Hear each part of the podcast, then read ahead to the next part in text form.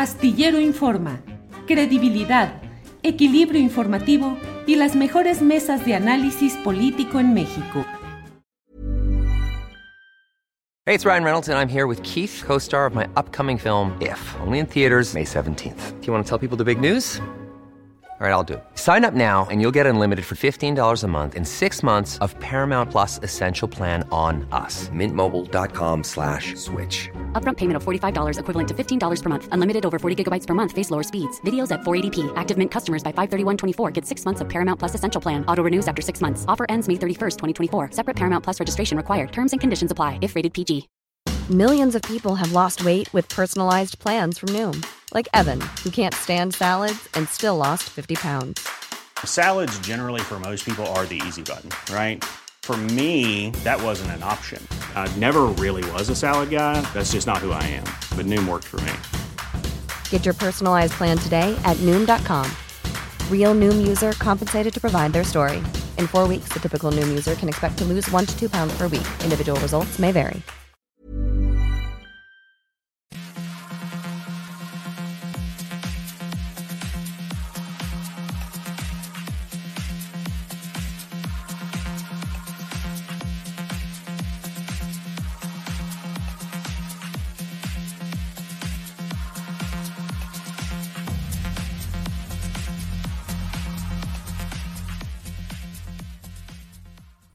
La una de la tarde, la una de la tarde en punto, ya estamos aquí en Astillero Informa. Gracias por acompañarnos. Hoy es el miércoles 27 de julio de 2022 y como siempre doy las gracias a todos quienes nos acompañan en este día. Gracias por estar en contacto. Tenemos hoy mucha información interesante relacionada, desde luego, con lo que se ha dicho en la conferencia mañanera de prensa y como siempre, asuntos, asuntos... Uh, que requieren de ser difundidos porque con mucha frecuencia no son tocados de la manera adecuada o incluso a veces ni siquiera tocados en los medios tradicionales de comunicación. Así es que para eso está Astillero Informa y en eso estamos. Hoy vamos a contar con una serie de mm, entrevistas, de información. Tendremos desde luego la mesa de periodistas con Alberto Nájar, Juan Becerra Costa y Daniela Barragán en esta ocasión.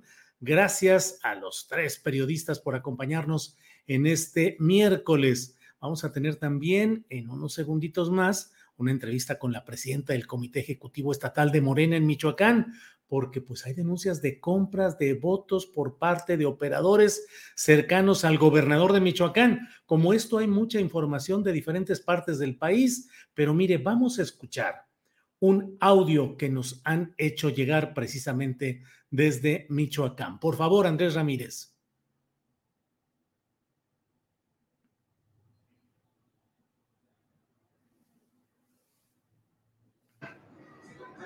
Bueno, bueno. A ver, dígame ahora sí. Ah, le decía, yo tengo 235 personas para llevar. Pero si llevo esas 235 personas, ¿a todas les va a tocar despensa? ¿A todas? les va a tocar votarlo por la que yo le voy a decir. El 24 tendríamos una junta con todas ellas, hablaríamos de los apoyos que hay, le llegarían directamente a ti los apoyos y se los vas a dar a las que te apoyaron, a las que no, no. O sea, primero me dicen por quién votar y ya luego llegan los apoyos. No, a ese mismo día que votemos te doy las, las 235 para tu gente, aquí en la Esmeralda. Te traigo con todo y tu gente en un camión y te doy las despensas. Órale. Este, y, y, bueno, y hay alguna certeza, porque ya ve, yo no, yo más o menos por el camión, pues me voy a estar gastando 700 pesos, pero pues... No, todo eso yo te lo, yo, todo eso yo te lo voy a enviar y todo, tú por eso me vas a dar tu dirección y todo. Y yo te voy a pagar aparte, no, todavía no sé cuánto, pero yo te voy a dar una parte, o sea, yo te tengo que dar algo, ¿sí me entiendes? Por moverte. Bueno, entonces ese día en el camión, que nos den las despensas, ese día nos dicen por quién vamos a votar el 31. Sí, ajá. Y, el 24 tendremos una junta para estar afiliando a toda la gente a la morena. Ok, ok, ok. Perfecto. Entonces, usted le dice a don Rodolfo, ¿cómo, pero ¿cómo va a ser? No, es que con la que te vas a dirigir soy yo. Soy Lupita Hernández para servirte. Ah, ok, don Lupita Hernández. Ok, y este... Bueno, pues me mandas tus papeles por WhatsApp, regístrame. ¿Qué te mando? Es copia de tu credencial por los dos lados tu dirección completa y tu número de teléfono donde yo te pueda estar marcando. Ok, perfecto. Está bueno. Sí, lo necesito hoy mismo. Ok, yo te lo mando. entonces, muchísimas gracias. Hasta luego. Sí, de nada. Para hablar sobre estos temas está con nosotros Ana Lilia Guillén, ella es presidenta del Comité Ejecutivo Estatal de Morena en Michoacán. Ana Lilia, buenas tardes. Buenas tardes, don Julio. Buenas tardes al, auditorio que día con día da seguimiento a este programa. Gracias. Gracias, Ana Lilia. Acabamos de escuchar una grabación en la cual se habla de entrega de despensas para participar, afiliarse, participar, votar por la Morena. ¿Es cierto esto que se está planteando en este audio, Ana Lilia? Desgraciadamente, no solamente despensas se están entregando, don Julio, están llegando al grado de ofrecer calentadores solares, colchones, refrigeradores, cualquier utilitario que les pueda servir para convencer a los ciudadanos de participar el día 30 de julio en, una, ah, en un centro de votación, porque no va a ser asamblea electiva, en un centro de votación en donde eh, esperan cada uno de los secretarios de Estado que se inscribieron para participar, porque eso sucedió en Michoacán igual que en todos lados. Estoy descubriendo el día de ayer que el secretario de Gobernación se inscribió en Tabasco. Caramba, es una desvergüenza. Es una desvergüenza. Y además, hay que decirlo, en Michoacán hay varios secretarios de Estado, presidentes municipales, síndicos, regidores, diputados locales y federales que han hecho tan buen papel, mm, pero eh, de lo mejor, que les sobra tiempo para venirse a dirigir al partido. Esos son los que en Morena, sin ser de Morena, presumen que pueden hacer las cosas. Don Julio, es una desvergüenza. El país se nos está cayendo a pedazos, el Estado con muchísimos problemas, pero nuestros funcionarios peleando por estar en un partido político al que solo vienen por los espacios públicos. Eso es claro, es puntual y desgraciadamente no lo vamos a poder evitar quienes teniendo la, militancia de muchos años, eh, nos estamos quedando fuera del partido por la sencilla razón, perdón, perdone, por la sencilla razón de que no te, primero porque no es la forma de hacer política de quienes estamos en Morena. Y segundo, no hay competencia al buscar, por ejemplo, eh, enfrentarnos al secretario de gobierno, al secretario de salud, a la secretaria del bienestar. Todos ellos están compitiendo. Ana Lilia, se cortó ahí. Se cortó ahí la comunicación con Ana Lilia Guillén, quien nos está hablando acerca de los problemas que se están detectando, en este caso específico en Michoacán. Ana Lilia, ¿ya me escucha? Ya. Ya. Se cortó donde decía de secretarios del gabinete estatal, entre ellos una secretaria que están participando. Por favor, Analí. Todos ellos están participando y yo espero que lo hagan con su recurso, pero teniendo el arca abierta, el justo peca y hasta aquí en Michoacán habemos pocos justos. Entonces, este, esto que estamos viviendo, esta algarabía, efervescencia por estar en Morena, eh, es llamar la atención. Es obvio que tener el control del Consejo les va a dar para, en su momento, palomear las candidaturas de todos y cada uno de ellos, porque ya las tienen repartidas. Y la pregunta es, don Julio, ¿están mintiendo, robando y traicionando? ¿Y creen que vamos a votar por ellos, aquellos ciudadanos que creímos que Morena era diferente? No, yo, yo creo y lo digo de manera pública, que los ciudadanos tenemos derecho a gobernantes que no mientan, no roben y no traicionen. Y si lo hacen, que reciban la sanción de los ciudadanos. Morena nos conquistó con esos postulados. Y ahora estamos viendo que quien llegó a los cargos sin conocer el compromiso que ellos representan, no les ha importado romper ese compromiso y están demostrándonos que pueden robar, mentir y traicionar para llegar a sus a tener los beneficios que... Ana Lilia, se sigue cortando por aquí, seguramente por los problemas de origen de la conexión de Internet. Vamos a pedirle a Ana Lilia, a lo mejor, eh, Ana Lilia, a lo mejor quitando la imagen y dejando solo el sonido, eh, Adelante. podemos tener ahí. Así es. Ana Lilia, Ana Lilia, y las, eh, las quejas, las demandas que incluso ante el Tribunal Electoral Federal han presentado, ¿no han prosperado? ¿No ha avanzado nada para corregir esto que está denunciando? Al menos hasta el día de ayer se aceptó una, una, se admitió una demanda de los integrantes de la convención con quien nosotros hemos venido trabajando, porque somos parte de la Convención Nacional Morenista y creemos que hacer el reclamo que hemos venido haciendo, presentarlo ante el tribunal, en algún momento tiene que obligarlos a no cerrar los ojos, a no dejar que todo pase y todo, o sea, dejar hacer, dejar pasar, porque pareciera que eso es lo que está haciendo el tribunal. Honestidad y justicia no se diga.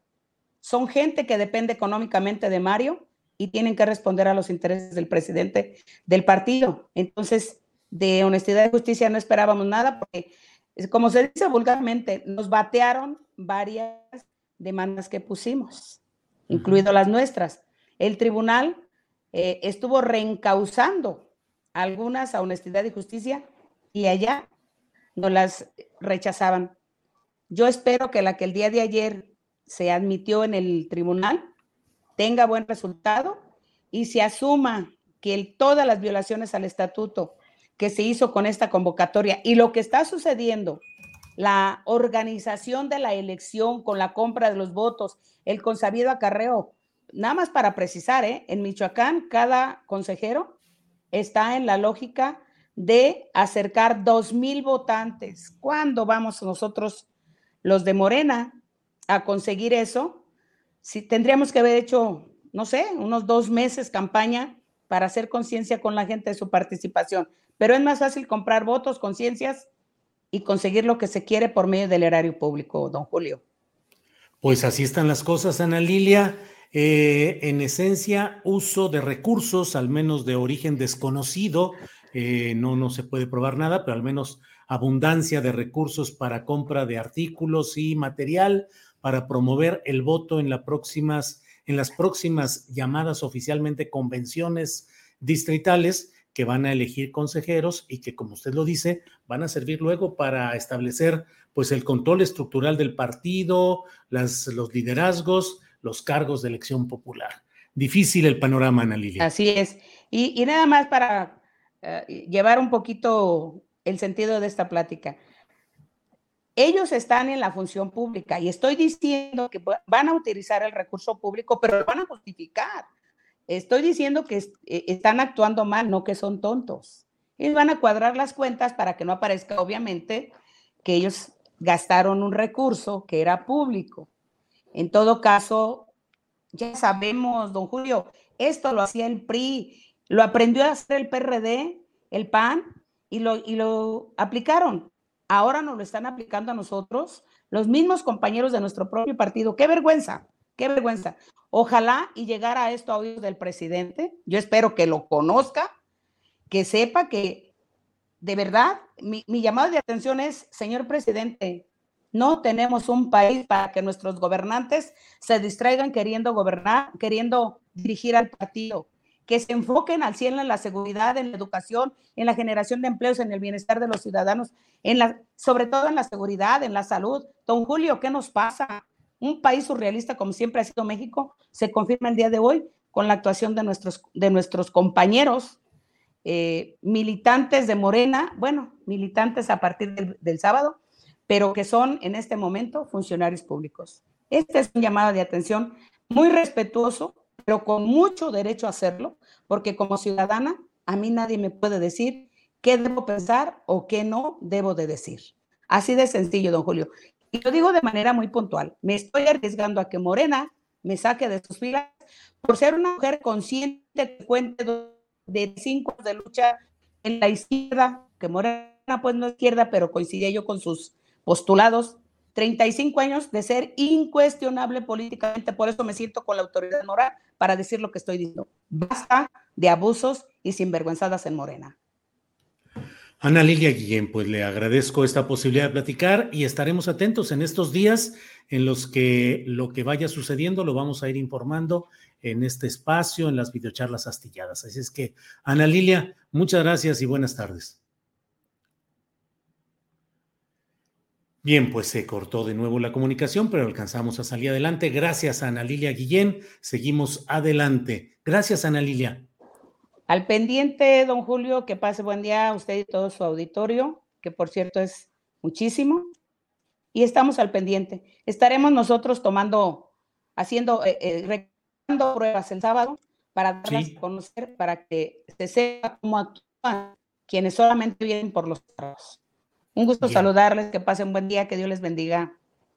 Gracias, gracias a Ana Lilia Guillén. Seguimos con este tema. Mire, en Twitter, eh, una usuaria que suyo nombre ahí es Verónica Demonia, su arroba en Twitter es arroba taller 2006, eh, puso un tweet que en el que le dice, doctora Claudia Sheinbaum, le presento a la profesora Araceli Patiño, sobreviviente de la masacre del 2 de octubre del 68, militante de toda su vida en la izquierda y fundadora de Morena, golpeada hoy por sus empleados en un mitin para conseguir votos a Martí Batres y a Mina Matus. Eh, como sabrán, Martí Batres va como aspirante a consejero en un distrito de la Ciudad de México. Igual es cierto que Adán Augusto López Hernández, el secretario de Gobernación, va también como aspirante a una eh, de estas eh, elecciones, en una de estas elecciones de consejeros distritales por un distrito de Tabasco.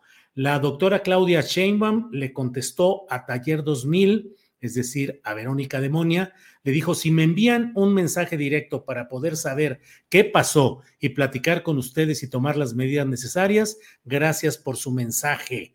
Verónica le envió hoy a las 10 de la mañana con 56 minutos, le envió en la respuesta, le dice, buen día doctora, ya le envié el mensaje directo. Miren, ahí está, no sé si lo podemos poner Andrés con sonido.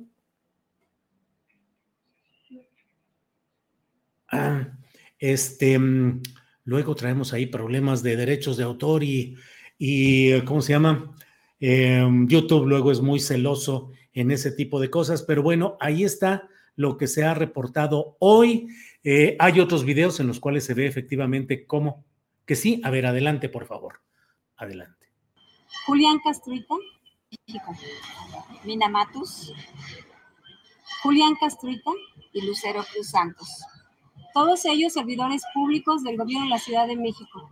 Resulta que fuimos invitados a un evento de Morena en la colonia Portales, al cual acudimos, en la calle de Sevilla, en el Salón Princes, y del cual fuimos sacadas con lujo de violencia por gente de participación ciudadana. A este mitin supuestamente acudiría Martí Batres Guadarrama. Nosotros acudimos, sacamos nuestro celular para grabar y fue el motivo por el cual fuimos sacados con lujo de violencia. Este no es Morena. Así no es Morena. Así no, Claudia. Así no, Martí. Bien, pues están en las cuentas. Julián Castro. Eh, así, así es lo que, lo que ha sucedido. Hay varias, varios videos en los cuales se ve lo que sucedió en esta reunión.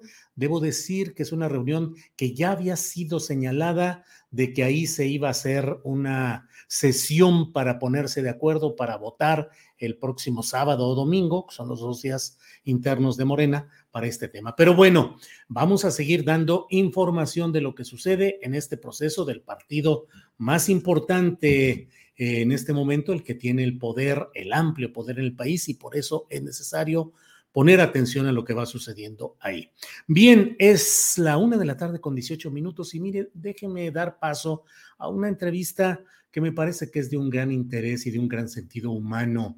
Maura Aro es eh, la madre de Daniel Robles Aro, usted lo, recordará, él los viernes eh, nos acompaña con una colaboración sobre inclusión. Él es un joven que tiene parálisis cerebral, un joven muy inteligente, con muchas ganas de ser comunicador, de luchar por causas eh, de la inclusión de quienes como él han sufrido este tipo de problemas. Y Maura Aro, el pasado viernes, eh, no este, sino el anterior, pues tuvo un problema de salud, un problema que requiere una urgente eh, operación quirúrgica que no ha sido atendida ni por el Seguro Social ni por los hospitales públicos de Jalisco. Vamos a hablar ya con Maura Aro, que está aquí con nosotros. Maura, buenas tardes. Hola Julio, buenas tardes. ¿Sí me escuchas? Sí, te escucho bien, Maura. Maura, por allá vemos a Daniel. Maura, pues, em, ¿qué pasa? ¿Qué sucede con todos estos eh, problemas para la atención médica ante asuntos eh, urgentes como los que tú estás viviendo? ¿Qué nos comentas? ¿Cómo, cómo va este tema, Maura? Mira, te comento que necesito dos cirugías. Hace unos 15 días tuve un problema eh, de, una crisis de dolor por la, por la cosas de piedras en la vesícula y lo dejé pasar. Realmente no fui al seguro social porque sé que te entretienen muchísimo. La verdad es que me fui a unas farmacias similares, me inyectaron algo, me, se me quitó el dolor y seguí con mi vida. Pero esto se me complicó a tal punto de que a la siguiente semana me dio otra complicación de otro dolor que era por cosas del riñón. Entonces estuve hospitalizada eh, casi una semana, se me hizo un...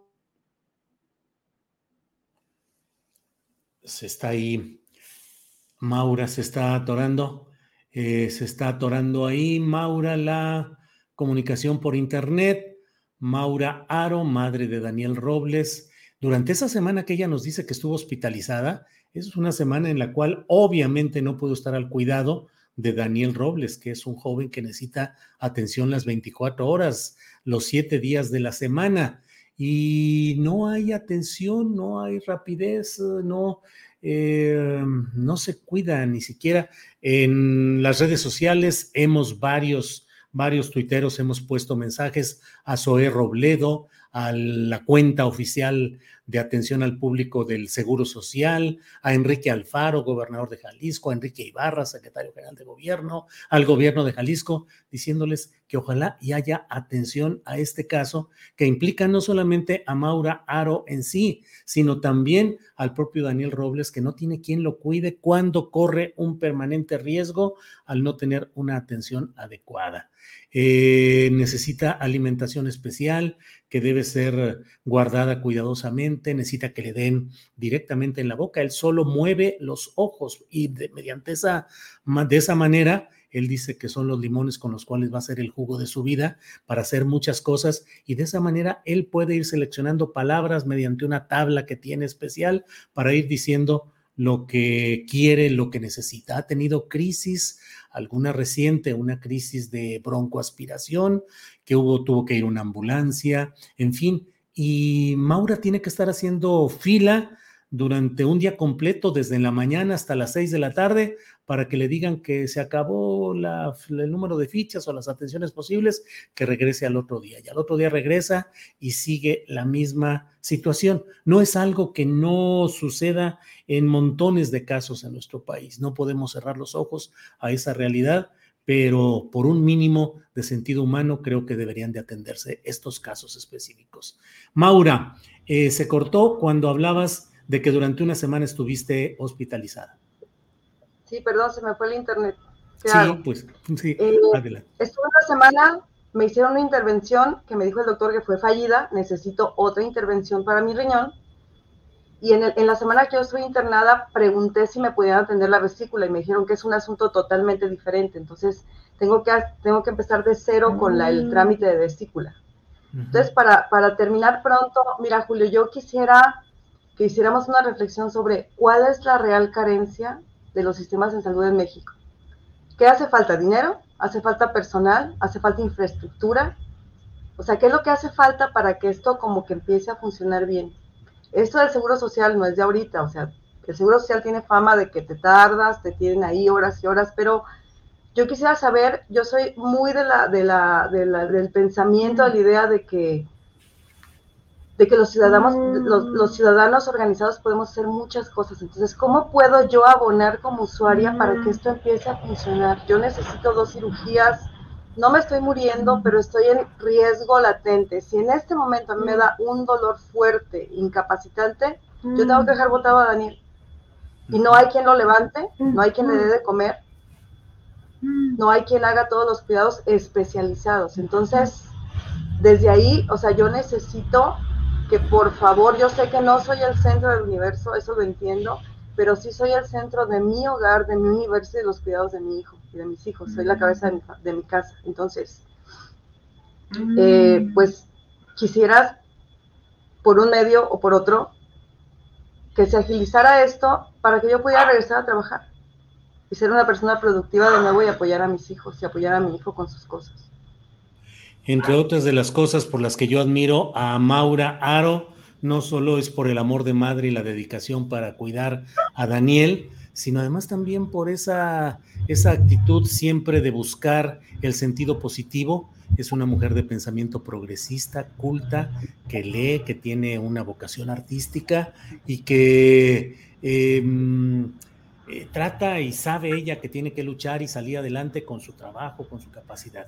Pero hemos puesto aquí esta cuenta, que es la cuenta Banamex. Ella no lo ha pedido, pero yo sí lo digo y sí invito a quienes ven este programa para que en lo que les sea posible ayuden para el sostenimiento, para la ayuda económica en este proceso. Allí está la cuenta de Banamex y además la exhortación a los uh, eh, directivos del Seguro Social o a los directivos de los hospitales o del gobierno de Jalisco a que escuchen este tema, que es el tema de las cuidadoras, es el tema de las mujeres que se tienen que dedicar de tiempo completo a ayudar a sus hijos y que el Estado mexicano, los gobiernos, no establecen los mecanismos para ayudar a que se cumpla esa tarea.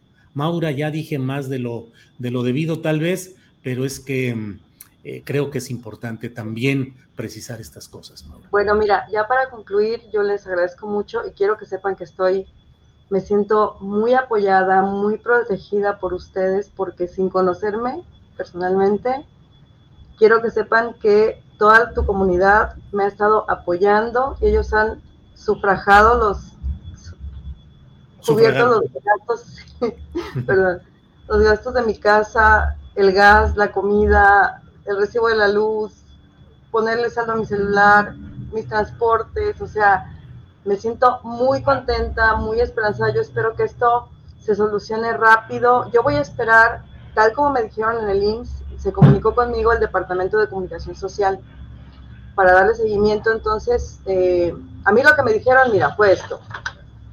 En 10 días empieza a llamar a ver si ya hay citas. En 10 días. Entonces, a partir del lunes, pero no me dijeron 10, me dijeron 15. Entonces, yo espero que esto se, se pueda agilizar para, para, yo poder estar tranquila. O sea, no quiero que, que esto, a mí no me gustaría que esto se solucionara ya después de que pasó lo peor que se me complicara algo, que se me infectara el catéter, que, que tuviera que ponerme muy grave o incluso morir y dijera, ah, ya murió, le vamos a dar apoyo a, Daniel. O sea, no hay necesidad de eso, creo que lo podemos hacer desde ahorita. Y le agradezco mucho a la comunidad y si me pueden echar la mano eh, en algo, pues les agradezco mucho, me siento de antemano muy agradecida y muy apoyada porque son una gran, gran red de apoyo. Maura, pues muchas gracias por tomar esta llamada. Sé que tienes muchas cosas y mucho trabajo y mucha actividad relacionada con todo lo que, lo que hay ahí, lo que se tiene que hacer. Así es que muchas gracias. Saludos a Daniel, que lo vemos ahí atrás en la, en la imagen. Como siempre, con un gran saludo y un gran afecto para, para Daniel, Daniel Robles Aro, que está ahí como siempre. Gran abrazo y gran cariño para los dos. Bueno, pues Maura, seguiremos atentos a ver qué es lo que sucede y sigamos informando y sigamos hacia adelante, Maura.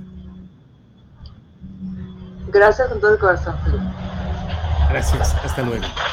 Bien, pues ha sido Maura Aro con esta información. Aquí me dice Leticia Borges Chacón, Julio, tuiteáselo al director del IMSS, que no presuman lo que no es. Me he cansado de tuitearlo, he puesto seis, ocho, no sé, mensajes eh, con tu IMSS y claro, me responde, pues no sé si es un robot o una cuenta robotizada o realmente su asunto está siendo revisado, se establece comunicación con la persona y hasta ahí, pero bueno, pues em, son muchos los detalles y claro que uno busca que haya la atención para todos los usuarios, para todos quienes necesitan ese servicio, pero también es impactante y no lo quise decir ahí en, en el momento con Maura, pero eh, pues mucha indignación eh, social en casos en los cuales una cuidadora es eh, víctima de una violencia atroz en Zapopan, Jalisco, una cuidadora que forma parte de este grupo de las cuidadoras de Zapopan, Jalisco, una cuidadora que estuvo cuidando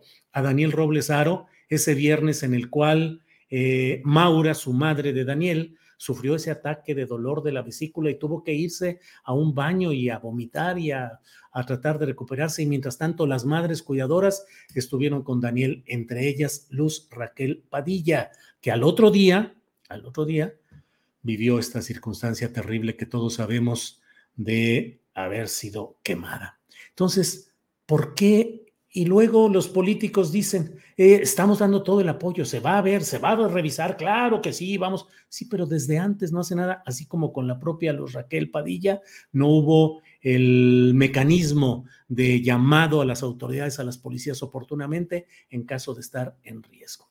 En fin, bueno, pues es la una de la tarde con 29 minutos y vamos a otro tema. Vamos a, mire, primero Voy a hablar con Jimena Garmendia. Ella es columnista de SDP Noticias y, Sobrecargo y de Sobrecargo Informa. Es una de las voces más conocedoras y especializadas de lo que pasa, lo que sucede en el mundo de la aviación, eh, desde luego la aviación en México, lo que sucede en todo este terreno. Quiero hablar con ella sobre los problemas que está viendo la Terminal 2 del Aeropuerto Internacional de la Ciudad de México, pero antes de ello, permítame compartir este video. Por favor, Andrés. Nos van a entregar en una semana ya un diagnóstico sobre la Terminal 2.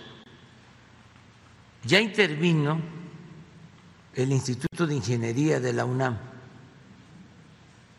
y ya eh, se hizo un estudio preliminar sobre eh, las fallas, pero quedamos en revisar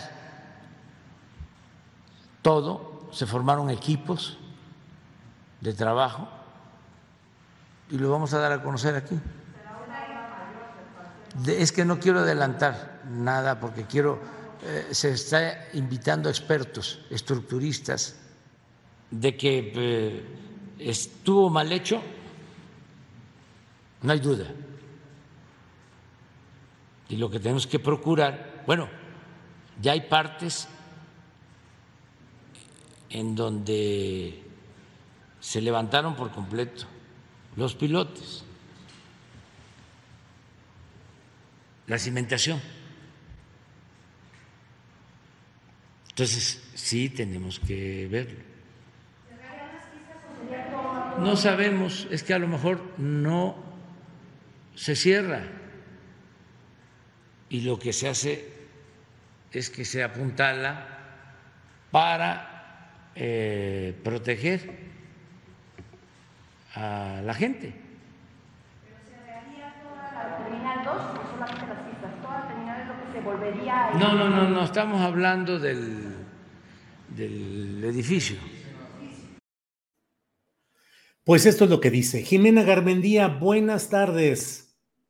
Hola, muy buenas tardes, Julio. Buenas tardes a todo tu auditorio. Te agradezco muchísimo la invitación para hablar de este tema. Pues sí, Jimena Garmendia dice el presidente López Obrador de que estuvo mal hecho, no hay duda. ¿Qué está pasando en esa terminal 2, Jimena? Mira, dice una verdad muy cierta. Desde que se entregó la terminal 2, desde el momento en que hicieron las autoridades entrega de esta nueva terminal, se detectaron innumerables fallas en lo que es el aeropuerto, en, en el propio edificio terminal desde eh, cañerías mal colocadas, la cimentación está mal hecha, las salidas de emergencia en la parte de las oficinas que están abajo de las salas de espera dan a las pistas y además, eh, como dan a las pistas, como es peligroso salir ahí, pues les pusieron candado, entonces son unas ratoneras impresionantes, hay desniveles, hay eh, grietas, es un edificio que desde inicio presentó muchísimos problemas. Estamos hablando de 2007, que fue creo cuando se terminó por inaugurar, la inicia Fox y creo que la inaugura Felipe Calderón, eh, ya presentaba muchas fallas.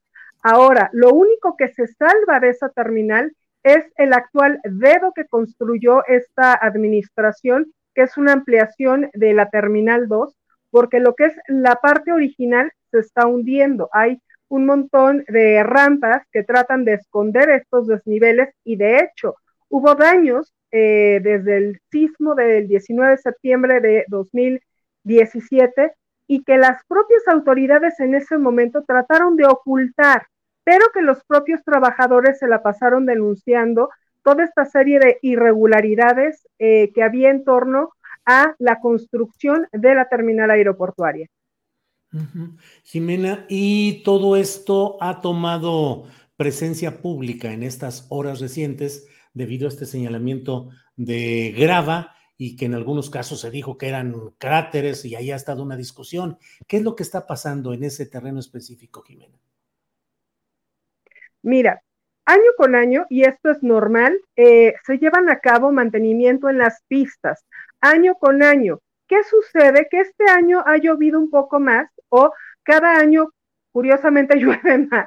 O sea, tenemos una descarga pluvial importante que lo que hace es que con eh, la fuerza con la que aterrizan los aviones y la fuerza del agua, bueno, se va desgastando y se hacen baches. Finalmente eso fue lo que ocurrió, un desgaste normal por su uso, nada extraordinario y que además se está atacando porque se está llevando a cabo el mantenimiento, ya se está empezando a llevar a cabo el mantenimiento anual de las pistas. Ahora, el Universal salió a decir que no se había efectuado eh, y no se había utilizado el presupuesto para arreglar precisamente eh, la parte hidráulica del aeropuerto y eso es mentira, porque a principios de año se pusieron a arreglar todo lo que era el sistema pluvial de las pistas para que no se inundaran. Entonces resulta cómico el que el Universal haga afirmaciones cuando yo vi las fotografías que los propios trabajadores del aeropuerto estuvieron subiendo a principios de año, cuando se pusieron a arreglar precisamente toda el área pluvial de las pistas para evitar que en esta época precisamente se inundara. Eh, Jimena, ¿y qué está pasando? En términos generales, hay una percepción que se extiende de que hay problemas en la Terminal 1 y la Terminal 2, retrasos. Hay, y a mí me ha tocado algunos casos en los cuales eh, los pilotos a través de sus sistemas de sonido hacia la audiencia, hacia el pasaje, pues dicen, pues son los problemas que nos están creando aquí con tantas broncas, tantos problemas, no es problema de la línea, no es problema del piloto, es problema aquí del, del aeropuerto. ¿Qué tanto estamos ante problemas reales, agudizados o magnificados con sentido político?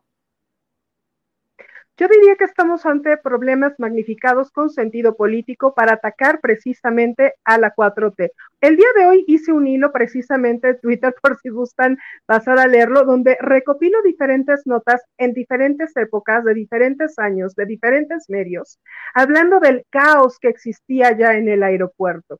Esta sensación de que es, o este intento de hacer creer que es el día de hoy y es por culpa de la 4T y la austeridad republicana que las cosas mal están mal en el aeropuerto es mentira. Hay que dejar claro que cuando se da el anuncio por parte del gobierno de Enrique Peña Nieto para la construcción del Naim por allá del 2014, es que se deja de dar mantenimiento realmente al aeropuerto, porque la intención era cerrar esa terminal aérea. Entonces, sí hay un freno en cuanto al mantenimiento a partir de 2014, pero en 2018, a la llegada de la nueva administración, esto es de Andrés Manuel, comienza a darse otra vez este mantenimiento al aeropuerto. Efectivamente, estamos hablando de un edificio, en el caso de la T1, un edificio de más de 50 años, un edificio que además construyó en su momento Mexicana Aviación, y en el caso de la T2, estamos hablando de un edificio que se, hizo, que se hizo bajo el gobierno de Fox, pero que tiene muchas deficiencias desde el inicio de su construcción. Pues es evidente que hay problemas, pero están haciendo una magnificación de esto, porque si le damos un recorrido a las noticias internacionales de qué sucede en otros aeropuertos, el caos, el terror y la destrucción están en Schiphol, Heathrow, Luton aeropuertos en Australia y aeropuertos en Canadá, donde llevan días sin entregar maletas porque no hay personal suficiente, porque hay retrasos de días, porque hay, hay cancelaciones terroríficas.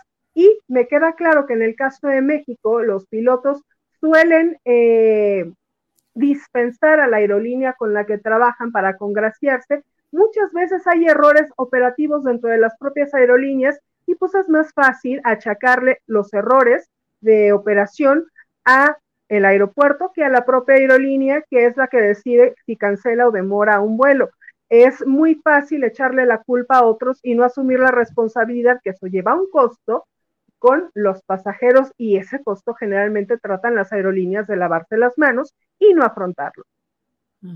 Jimena, y dentro de todo este cuadro eh, magnificado por intereses políticos y con una realidad acumulada de deficiencias y acaso de corrupción en el tema de Fox y se habla incluso de Pedro Cerizola en la construcción de la Terminal 2, pero ¿cómo va la alternativa del Aeropuerto Internacional Felipe Ángeles? ¿Va funcionando, no va funcionando? ¿Caminará? ¿Se estancará? ¿Cómo ves esa perspectiva, Jimena? Mira, lo puse el día de hoy en mi columna, poco a poco va eh, avanzando el AIFA. Es evidente que nos está golpeando el conflicto bélico entre Rusia y Ucrania, el tema del costo del combustible incluso ha afectado a las armadoras de aviones como Boeing, como Airbus, que han tenido retrasos en sus entregas con equipos. De hecho, Viva Aerobús ha cancelado varios de sus vuelos que tenía programados para eh, explotar en esta temporada alta de vacaciones porque Airbus eh, ha retrasado la entrega de nueve aviones y no tiene con qué operar esos vuelos. Entonces, el, el impulso o el crecimiento del AIFA va creciendo paulatinamente. Yo lo veo como un excelente destino, sobre todo si contamos que ya está la activación del Aeropuerto Internacional de Toluca, lo que le permite al usuario tener tres opciones, tener Toluca, el AIFA y el ICM, y tú decides por dónde sales. Efectivamente, falta incrementar más presencia en el AIFA, pero también hay que ser conscientes que tenemos un gran freno que se llama degradación a categoría 2 y mientras no podamos regresar como aviación mexicana a la categoría 1, estamos limitados a expandir las eh, rutas y los slots de las líneas aéreas mexicanas hacia otro tipo de mercado que no sea, este, en este caso tenemos la limitante a volar hacia Estados Unidos y es mayoritariamente nuestro principal mercado en cuanto a las líneas mexicanas se refiere. Jimena Garmendia, columnista de SDP Noticias, eh, te agradezco la oportunidad de platicar y cierro solamente preguntándote si hay indicios reales de que hubiera actos de corrupción en la construcción de la Terminal 2 y si en esos actos eventuales de corrupción o de eh, incumplimiento de obligaciones eh, como funcionarios públicos implica a Vicente Fox y a Pedro Cerizola. Yo creo que sí, sí hay actos de corrupción porque eh, a, mí me, a mí me tocó estrenar esa terminal, me tocó ir a estrenar esa terminal y darnos cuenta de la calidad de los materiales, que es muy inferior, los problemas que había, a cada rato se rompían las cañerías. Eh, yo creo que lo que salta a la vista y es evidente no se puede tapar. Y eso no sucedía en la Terminal 1, que llevaba muchísimos más años, y sí pasaba en la Terminal 2 que la acaban de hacer. yo recuerdo, recién inaugurada la T2, esos baños olían a caño. ¿Cómo es posible que huelan a caño unos baños nuevos en un aeropuerto? Pues porque la conexión de las cañerías estaba mal hecha y se estaba rompiendo por la mala cimentación y los malos materiales que metió Vicente Fox. Bueno, Jimena, pues eh, gracias por esta oportunidad de platicar. A reserva de lo que desees agregar, yo te agradezco el poder platicar en esta ocasión. No, yo te agradezco a ti, muchísimas gracias el espacio y el poder aclarar estas cosas que a veces muchos medios lo que hacen es como que subirse al tren y eh, tratar de golpetear sin razón alguna, o bueno, sí, con algún motivo político de trasfondo, a la actual administración, si darse cuenta que la aviación no tiene colores, la aviación no es política, la aviación es una gran industria que nos beneficia a todo el país, seas del color que seas, del partido que seas y de la, ideología a la que pertenezcas. Jimena Garmendia, pues muchas gracias y seguimos en contacto. Seguiremos viendo cómo vuela este asunto. Gracias, Jimena. Gracias a ti, muchas gracias. Hasta luego.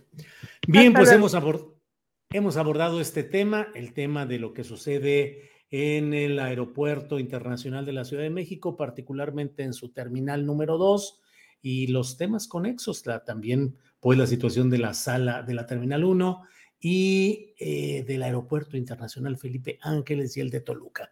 Es la una de la tarde con 43 minutos. Agradecemos siempre que estén con nosotros en esta eh, en Astillero Informa siendo pues esta hora, creo que es una buena hora para que entremos con nuestro siguiente invitado, que es el doctor Arturo Huerta. Él es profesor, investigador de la Facultad de Economía de la UNAM y ha publicado un artículo en el cual el título es No hay que temer a los aranceles, ganaríamos replanteando el Tratado de Libre Comercio México, Estados Unidos, Canadá.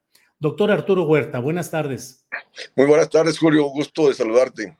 Gracias, Arturo. Arturo, pues es eh, muy sugerente y hasta provocador el título y el contenido del artículo. No hay que temer a los aranceles, ganaríamos replanteando el TEMEC. Tanto así, no se nos vendría el mundo encima en términos económicos si nos declara la guerra a Estados Unidos, aranceles y demás por violaciones o por no cumplir este tratado, Arturo. Eh, mi posición es que no. Eh, hay que recordar cómo el presidente Trump eh, también eh, planteó eh, a, México que si no frenaba la inmigración de los centroamericanos iba a poner aranceles hasta el 25%. Y el gobierno mexicano cedió a tal postura y puso 25 mil soldados en la frontera sur. Y mi planteamiento en aquel entonces era que, bueno, si Estados Unidos pone aranceles, pues nosotros también respondemos con aranceles. De hecho, la economía mexicana creció gracias a políticas proteccionistas crecimos de los 40, 50, 60 y 70 al 6.4% por medio anual gracias a las políticas proteccionistas que nos, que nos permitió crecer vía sustitución de importaciones. Y estas políticas de economía abierta, de tratados de libre comercio, nos han llevado a tener menos industria, perdimos la autosuficiencia en granos básicos, perdimos empleos formales, el 60% de la población económicamente activa está en la economía informal, con bajos salarios, no tiene prestaciones laborales y, repito, y traemos un, eh, un contexto de estancamiento de décadas.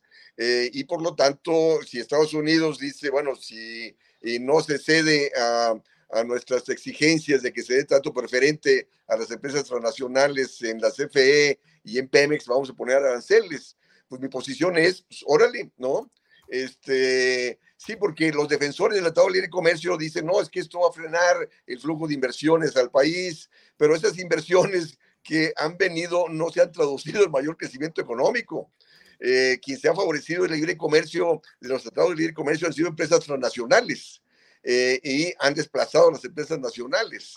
Entonces, por lo tanto, eh, que el gobierno mexicano va a ceder, no tengo la menor duda, porque ellos no, se no contemplan las políticas que yo he venido eh, eh, impulsando o tratando de crear conciencia de ellas, que es crecer vía sustitución de importaciones para depender menos del contexto internacional.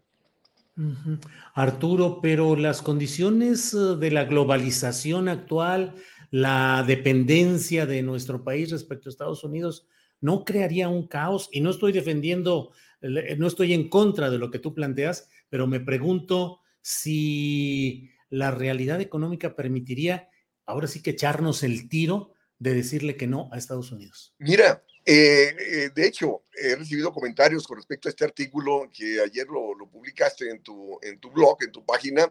Eh, justo me han dicho oh, varias gente, dice, oye, es que tenemos tres décadas, más de tres décadas con estas políticas. Sí, pero estas tres décadas, estas políticas no han resultado con respecto a los objetivos que se proponían de crecimiento económico, de disminuir el diferencial de México con respecto a Estados Unidos, si nos han llevado a crisis tras crisis, nos han llevado a un contexto de estancamiento que ahora se traduce en estancamiento con inflación.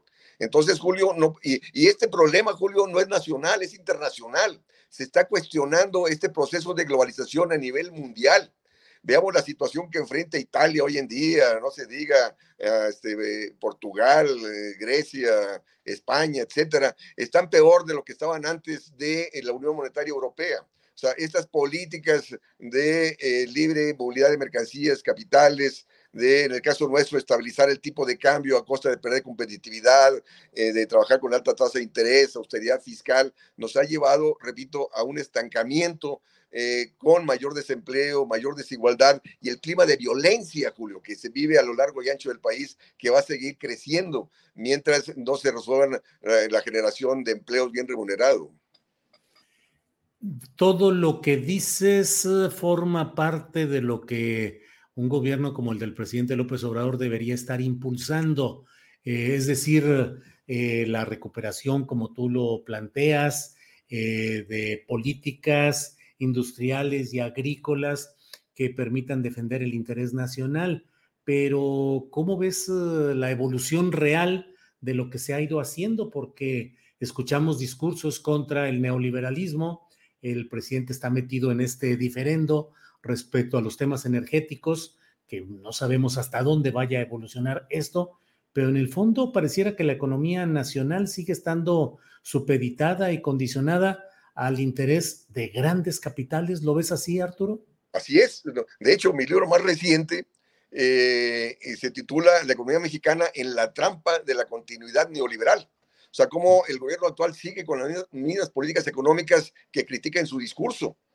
La autonomía del Banco Central que sigue defendiendo y, poniendo puros economistas neoliberales al mando de, dicha institución es una política neoliberal. La austeridad fiscal que ahora la quiere acentuar con la austeridad eh, franciscana es una política neoliberal que implica menor participación del Estado en la actividad económica y la contraparte es mayor privatización y eh, participación de la cúpula empresarial en la economía estas políticas de que él presume que el peso fuerte, ese peso fuerte favorece a los dueños del dinero. Y ese peso fuerte se ha logrado vía aumento de tasa de interés y austeridad fiscal que vienen a contraer la actividad económica. o sea, la fortaleza de una economía, Julio, no la da su moneda. La fortaleza de una economía la da el, el desarrollo de las fuerzas productivas. Y hoy en día el Producto Interno Bruto del primer trimestre del 2022 es igual al Producto Interno Bruto del tercer trimestre de 2016. Es decir, tenemos un retroceso de la actividad económica de cinco años. ¿Y justo por qué? Porque se continúa con las mismas políticas neoliberales de los gobiernos anteriores. Y eh, la cuestión, Julio, es que hay una problemática mundial que está replanteando las políticas económicas. Y aquí en el gobierno, ah, en México, no. Se sigue con las mismas políticas económicas que nos han llevado a esta problemática que estamos enfrentando. Y esta problemática, Julio, es estructural y no es temporal, ¿no? Eh, seguirá por años mientras estas políticas económicas no cambien. ¿Cómo quedamos colocados, Arturo Huerta? ¿Cómo quedamos colocados como nación México? con sus políticas y su realidad actual frente a ese cambio estructural que, como dices, se va a llevar largo rato y que va a cambiar la faz y los contenidos de la actividad económica mundial. ¿Cómo quedamos nosotros? Mira, la inflación nacional y mundial es problemas de oferta, es decir, problemas de producción. Y para encarar la escasez de productos, para lograr la autosuficiencia en granos básicos, para lograr la autosuficiencia en fertilizantes, en gas, en petróleo, etcétera, necesitas incrementar la inversión pública y privada. Y para incrementar la inversión necesitas bajas tasas de interés. Y cosa que el Banco Central sigue aumentando las tasas de interés. Necesitas política de incremento de gasto público incremento de la inversión y, gasto público para incrementar demanda y así generar condiciones de rentabilidad para que el sector privado invierta en manufactura, en la agricultura, en la creación de empleo. Y nada de eso se está dando. Siguen las políticas de alta tasa de interés, de austeridad fiscal, que vienen a ahondar los problemas de producción y seguirán las presiones inflacionarias debido a que se acentúa la escasez de productos. Entonces, de ahí que vamos a un contexto recesivo inflacionario por años. Bien, Arturo. Pues eh, te agradezco mucho la posibilidad de tener esta visión de lo que está sucediendo en la, en la economía nacional y en su contexto internacional. A reserva de lo que desees agregar a tu plática, eh, yo te agradezco mucho esta oportunidad, Arturo. Mira, el problema que hemos venido arrastrando por décadas, desde los 80 a la fecha, es que el sector financiero es el hegemónico a nivel mundial y traza las políticas económicas a su favor. De ahí que el que perdimos la autonomía, o sea, de ahí que perdimos el control de la moneda, se dio autonomía del Banco Central, el gobierno no puede financiarse con ella y eso ha achicado el tamaño y participación del Estado. Entonces, a la caída del consumo y la inversión privada se suma la caída del gasto público y de ahí la, la tendencia decreciente de la actividad económica. Entonces, esta política pasa a ser insostenible a nivel nacional y a nivel mundial, porque está aumentando el desempleo y la miseria a nivel mundial está cayendo la actividad económica. Entonces, eh, la política económica la traza el sector hegemónico. Entonces, eh, será hasta que el 99% de nuevo se manifieste en las calles y mande cambio de rumbo para que los gobiernos respondan a las necesidades de generación de empleo bien remunerado, que pasa por el desarrollo de las fuerzas productivas, el desarrollo industrial y agrícola. Pero, repito, Esto, eh, eh, para que haya voluntad política, tiene que responder a manifestaciones, que la gente se manifieste en las calles. Es mejor, porque yo siempre he dicho esto y mucha gente me dice, ah, estás llevando a que la gente salga a las calles. Es mejor que la gente salga a las calles a, demandar política de empleo bien remunerado, que la gente salga a las calles a delinquir, como está aconteciendo a lo largo y ancho del país. Entonces, la política económica no debe responder al sector financiero, como ha venido aconteciendo en nuestro país. La política económica debe responder a los propósitos nacionales y los propósitos nacionales son de empleo bien remunerado que pasa por el desarrollo manufacturero y el desarrollo agrícola. Lo que mencionas, Arturo, está sucediendo a nivel mundial, que es el incremento de la protesta social por los problemas de desempleo, de mm, restricción o extinción de conquistas sociales o laborales. En todo el país hay protestas y hay movilizaciones. En México hay también pues una creciente insatisfacción por ciertos rubros como el de la seguridad pública, el de la atención a la salud de los uh, mexicanos, varios sectores que crean una efervescencia. No estoy hablando de las protestas de la derecha o de los grupos políticos, sino de los grupos sociales que son los castigados históricamente por este tipo de, de sistemas políticos y económicos. Pero esa protesta social, ¿a dónde podrá llevar Arturo? ¿A una mayor represión y exclusión desde las cúpulas o a un verdadero cambio estructural en México y en el mundo? Muy buena pregunta, Julio. Eh, de hecho, me gustó mucho la entrevista que le hiciste al, periodista uruguayo hace días, porque él justo coloca esta problemática. La, la cuestión es de que en nuestro país no hay vanguardia revolucionaria. Yo vengo desde el 68 de las juventudes comunistas allá en Monterrey, ¿no? Y uno hablaba justo de las necesidades de las vanguardias que conduzcan el descontento hacia cambios este, significativos para responder, para que los gobiernos respondan a las necesidades de la población. Y vemos que ningún partido político en este país responde a las necesidades de la población. Entonces, un descontento eh, político social donde la gente salga a las calles, quién sabe quién nos va a comandar. Acordemos lo que pasó en los 30 eh, en, Alemania, en Italia, que fue el nacionalsocialismo, ¿no? Este, entonces eh, es preocupante. O sea, todo el mundo está hablando del 2024, ahí están las llamadas corcholatas. El 2024, Julio, no tengo la menor duda, vamos a estar en un contexto de crisis económica muy seria, ¿no? Que va a llevar a la gente a las calles y ningún precandidato o ningún partido político está dando respuesta a, esta situación que estamos viviendo y que se va a acentuar. Arturo, pues eh, seguiremos eh, hablando y seguiremos analizando lo que son estos temas por esta ocasión. Te agradezco mucho y espero que sigamos en contacto, Arturo. Gracias agradezco que me publiques mis artículos en tu, en tu blog. Muchas gracias. Al contrario, gracias, gracias. Que estés muy bien, Arturo, y seguimos en contacto. Hasta luego. Hasta luego. Bien, pues es la una de la tarde con 57 minutos. Hay muchos comentarios en el, en el, uh, en el chat, como siempre. Em, ¿Dónde se puede leer Arturo Huerta? Pregunta Mayanín Jiménez. Bueno, cada martes puede leer sus artículos en uh, en el portal que, nosotros tenemos, que es uh, julioastillero.com. Ahí está. Eh, los martes él publica eh, su artículo semanal, que son artículos muy bien elaborados. Arturo Huerta es un economista con muchos libros, con, es investigador del Sistema Nacional de Investigación, de investigadores, en fin, creo que sus prendas académicas y también cívicas y políticas son suficientes para que lo que nos dice lo tomemos en cuenta. Los martes, él está con nosotros en esta emisión de...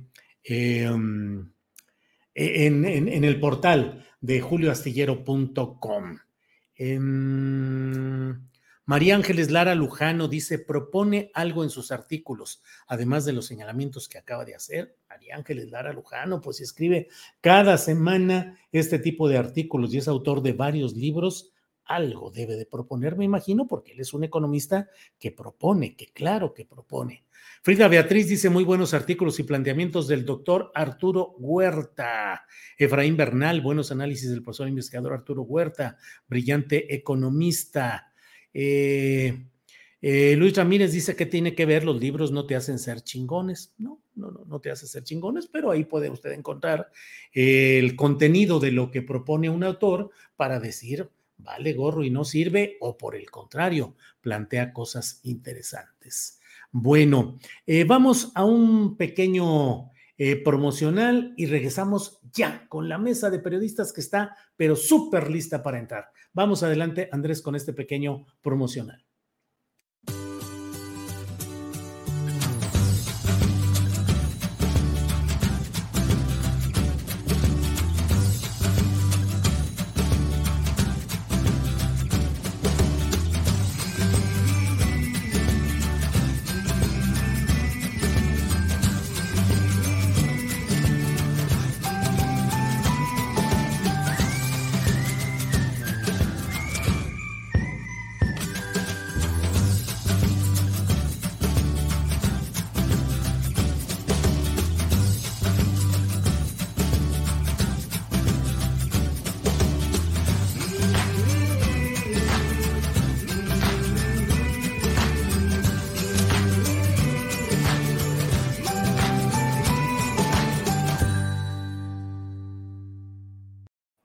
Las dos de la tarde, las dos de la tarde en punto y estamos, pero de verdad, puntualazos para iniciar nuestra mesa de periodismo. Ya está aquí Daniela Barragán. Dani, querida, buenas tardes. Hola Julio, muy buenas tardes. Gracias por la invitación a ti, Adriana, y un saludo a Alberto y a Juan Becerra. Muchas gracias y buenas tardes a todos. Gracias, Alberto Nájar. Buenas tardes. Hola Julio, buenas tardes. Hola Daniela, buenas tardes. Juan, ¿cómo te va? Y un saludo a todos los que nos acompañan. Gracias. Juan Becerra Costa, buenas tardes. Muy buenas tardes, Julio. Pues muy contento de estar aquí. Te saludo con mucho gusto a Daniela, Alberto, le mando un abrazo bien fuerte a Arturo y otro a Adriana. Así es. Gracias, Juan Becerra Costa.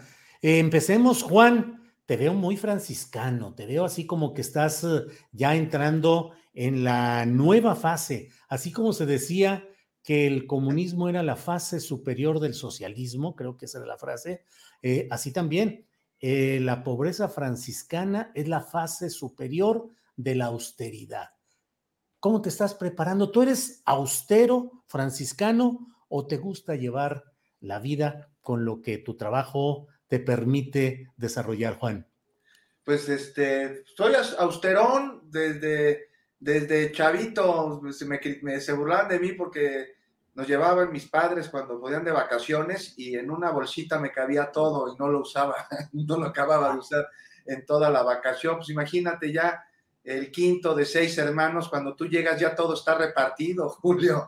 Entonces, aprendes a vivir con austeridad, lo que no significa que vivas con este, carencias si te lo permite el entorno, el no tenerlas, no nada más no utilizar de más o lo que no necesitas. Y sí, sí, ya estamos entrando en una fase de, austeridad franciscana. Habremos de ver bien qué representa y qué significa esto, Julio, porque pues la pobreza es una de las principales características de los franciscanos, todos lo, lo sabemos. Este, San Francisco de, de, Asís, él se veía a sí mismo como una persona al servicio de un señor y de una dama. No sé si sabían esto. Su señor era Jesús y su dama era la pobreza pero eso no significa que haya romantizado la pobreza, él estaba muy consciente de ella y de sus estragos. Y, los franciscanos la adoptaron porque pues eso fue el estilo de vida de Jesús o de los registros históricos que existen de Jesús. Entonces pues, no tienen propiedades, no tienen lujos, viven con lo necesario y su labor se dedica enteramente al espiritual. Entonces, quiero entender el mensaje del presidente del día de hoy, este, partiendo de que el pueblo ha vivido en terrible pobreza durante demasiado tiempo y así como para los franciscanos su Señor es Jesús, pues para el gobierno tendría que ser el pueblo. Y no puede haber gobierno rico en un país empobrecido. Ahora, a ver cómo se aterriza, cómo cuaja. Porque voy a hacer rápido aquí un pequeño paréntesis, Julio. O sea, si era una afrenta, era un insulto, una serie de mentadas de madre el ver el dispendio con el que se conducían los funcionarios, ¿no? No lo ocultaban, o sea, no, no era abajito del agua, no, los tentaban, incluso lo presumían, era parte de su show, del show del que se creían merecedores, nada más por ocupar un lugar ahí en la política. Y entonces esto se quedó de, de alguna manera tatuado en el significado del político y normalizado en la sociedad.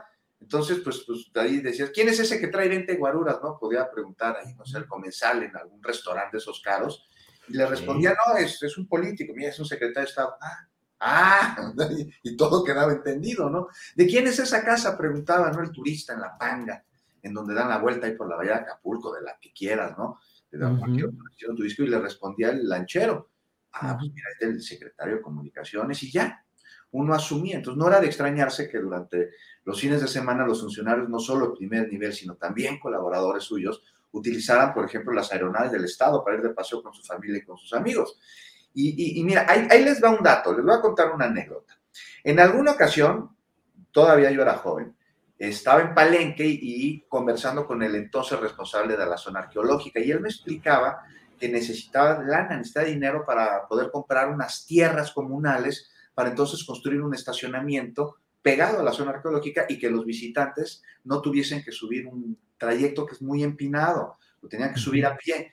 Entonces, pues necesitaba unos 120 mil pesos. Y justo me estaba platicando esto cuando escuchamos dos helicópteros ahí este, empezaron a sobrevolar la zona y aterrizaron en el aeropuerto que está bajito de la zona arqueológica. Este, te, te, digo que volaron las ruinas, algo que no está permitido porque la vibración que producen las hélices puede dañar al monumento. Es muy enojado el responsable de la zona. Realmente vamos a ver quiénes son. Y ahí llegamos al, al, aeropuerto y se trataba de dos helicópteros de la Procuraduría del Estado de Chiapas. Sus pasajeros, ¿sabes quién eran? Además de los pilotos, era una secretaria de ese mismo estado. ¿Con quién venía? Con amigos a los que había invitado a pasar con ella unas vacaciones. Este, y por eso el gobernador le prestó como si fueran suyos los, los dos helicópteros durante varios días, ¿no? Que se pasearan, que conocieran, este, pues no sé, las lagunas, el cañón, las montañas, que fueron, a Yaxchilán y a otras zonas arqueológicas.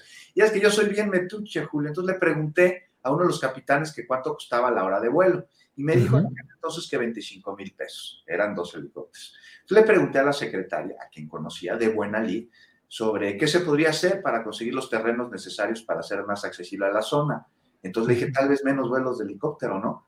Y me contestó, me dijo, la cosa no funciona así. Dijo, yo puedo dejar de volar y estos terrenos no se van a comprar. Y así se zafó. Y por supuesto que si no hubiese solo los helicópteros, tampoco habrían comprado los terrenos. ¿Por qué?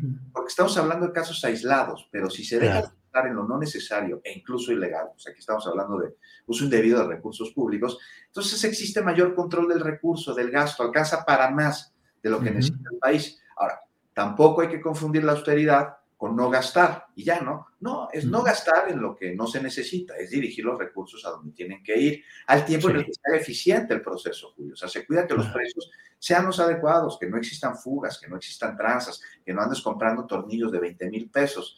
Algo que que, vimos que no sucedió en el Felipe Ángeles. Ahora, ya, pobreza franciscana, pues reducción de viajes, de viáticos, este, y elevar todo esto a rango constitucional y con ello decirle adiós a los dispendios y además a los sueldos de órganos autónomos, que por ahí va, me parece un poco, que son mayores que el del propio presidente, y más que ello, limitar sus gastos. Me gusta la idea, siempre y cuando sea así, Julio, que los funcionarios estén dando a costa del erario, pero ojo, ya para terminar, si hace falta que paguen o sea, la austeridad no, no, representa que no pague el gobierno, que no pague a sus proveedores, que no pague a sus colaboradores. Mucho ojo que no se vaya a caer en una espiral de esas de atrasos de pagos, porque entonces no es austeridad.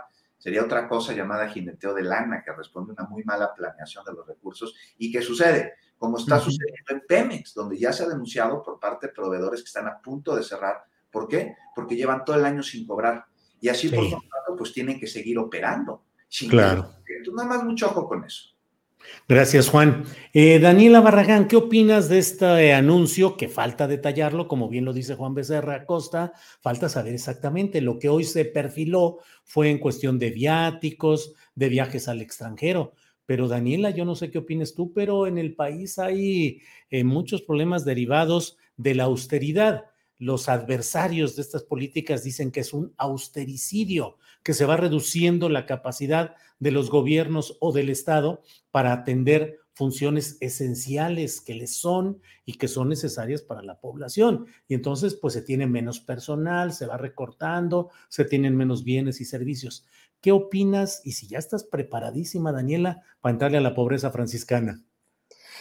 Bueno, pues eh, de esta primera parte que, que mencionas, Julio, eh, creo que sí se tiene que prestar mucha atención porque sobre todo en el sector salud es donde ha habido más quejas eh, de lo que yo he escuchado, una austeridad mal entendida eh, que se ha visto eh, reflejado en el deterioro eh, de, los servicios y de la calidad de estos. Entonces, creo que a la par del, del, discurso de austeridad tiene que ir pues una revisión de lo que se ha hecho en estos tres años, porque sí, no, no podemos decir que, que no ha ocurrido nada. Hay varios sectores que han denunciado que por el recorte de, los, de los ingresos, de, de todo esto, han tenido que pues prescindir de ciertos de ciertos servicios. Entonces, creo que sí tiene que ir eh, esta invitación del presidente, o más que invitación, pues sí, eh, pues indicación que según lo que dijo hoy en la mañana, le va a informar mañana a su gabinete sobre estas nuevas medidas.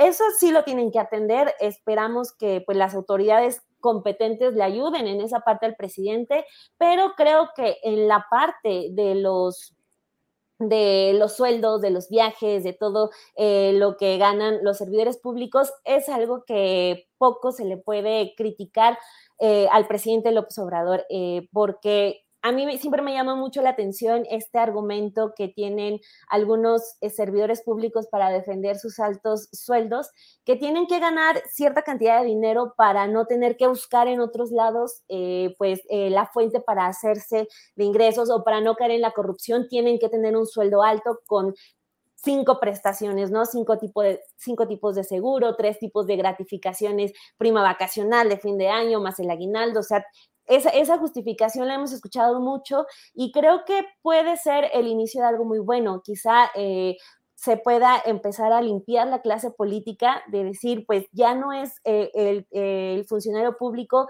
el que llega a un puesto para enriquecerse, sino que eh, ya llega para trabajar, para empezar a tener una vocación de servicio y no a aplicar la del político pobre, pobre político, ¿no? Que es una de, de las tantas enseñanzas y, lecciones que nos dejó el priismo a lo largo de los años. O sea, creo que sí tiene que funcionar eh, esa limpieza, eh, el iniciar ahorita decirles, ya se acabaron los viajes, todavía más, porque de por sí estamos en una, con un gabinete que casi no hace viajes al extranjero, empezando por el presidente López Obrador, que tiene contados, contadas sus salidas al extranjero.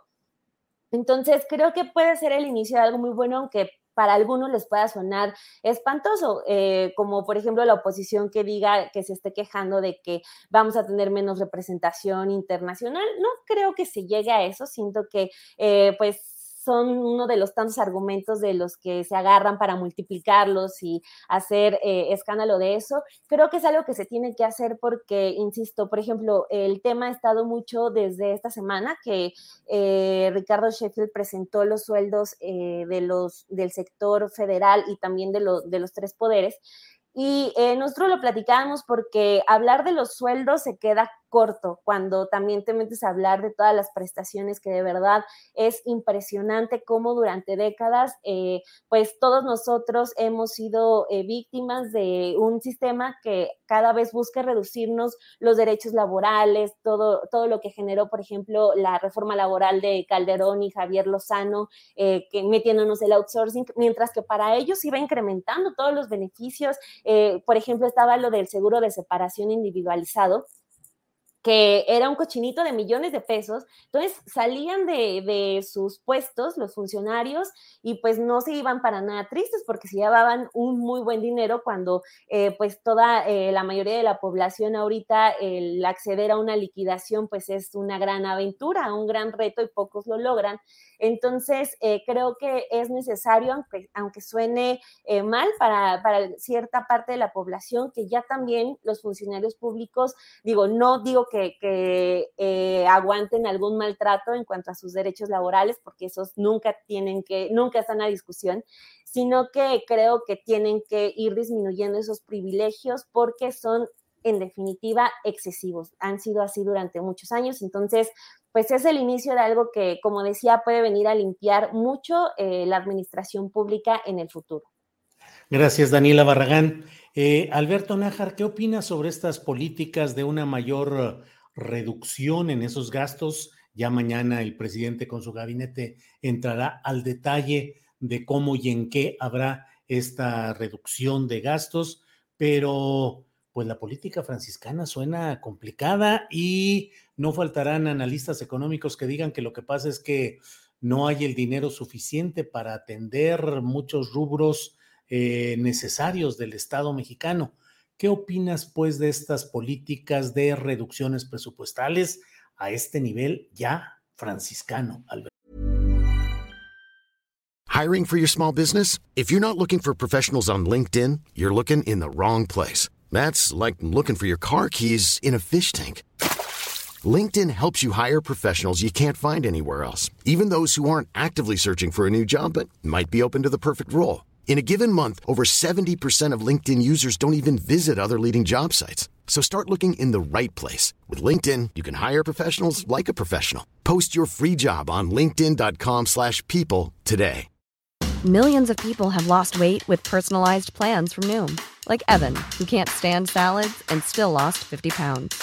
Salads generally for most people are the easy button, right? For me, that wasn't an option.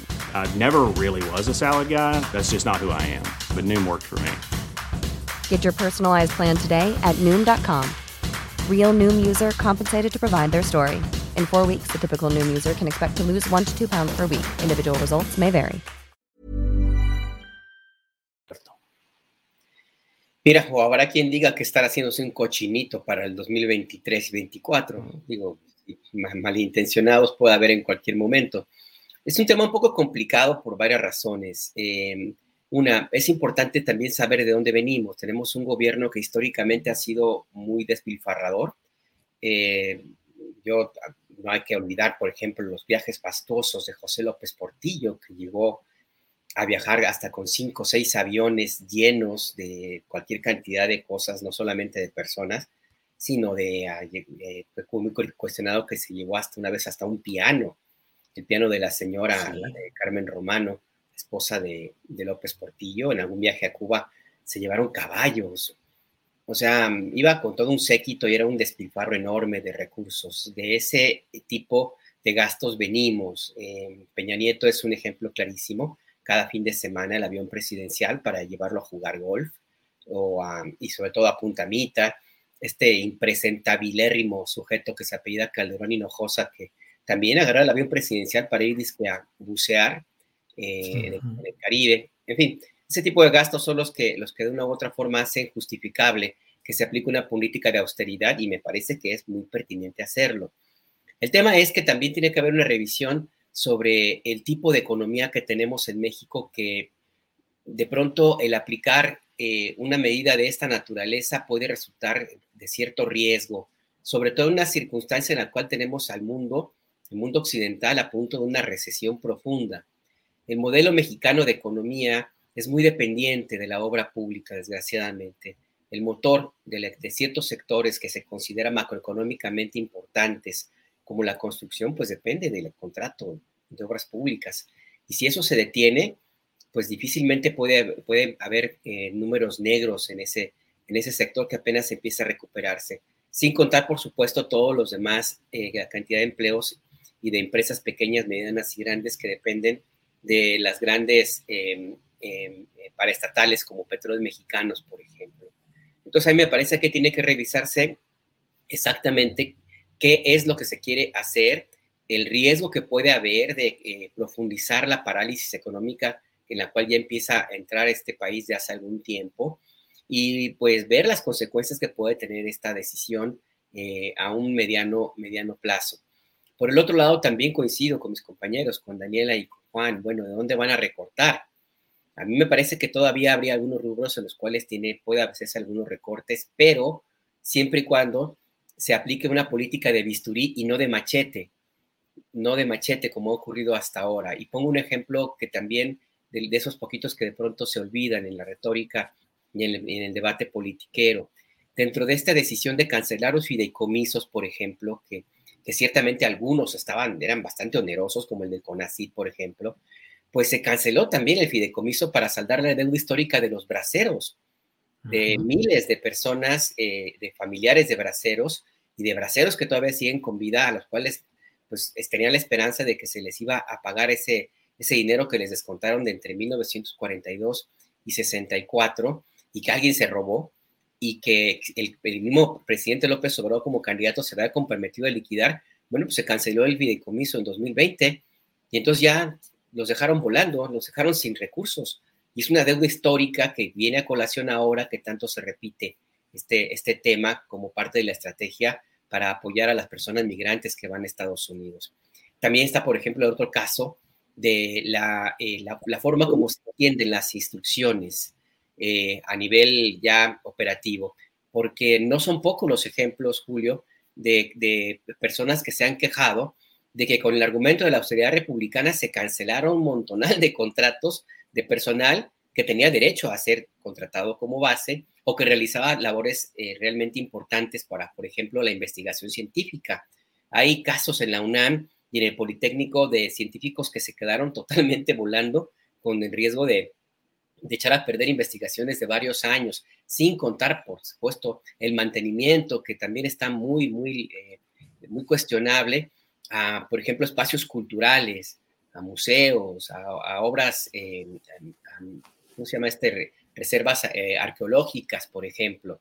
En fin, que, el, tema es que es una medida que tiene que aplicarse, eh, pero tiene que aplicarse con cuidado y en un sistema con este elefante reumático, como le llama el presidente López Obrador, y, con un sistema también de temor de parte de muchos burócratas, se corre el riesgo de que se aplique, de que se hagan, eh, de que se perjudique a personas que no tienen nada que ver y que se aplique una austeridad franciscana donde no debería haberlo, porque eh, esa tentación de, de, de, ser el que da bien, de llevar al extremo las instrucciones presidenciales conforme lo entienden, pues ahí está ese, ese riesgo y puede presentarse. Por el otro lado, creo que también es importante en esta discusión, pues mirar a los, a los otros eh, poderes.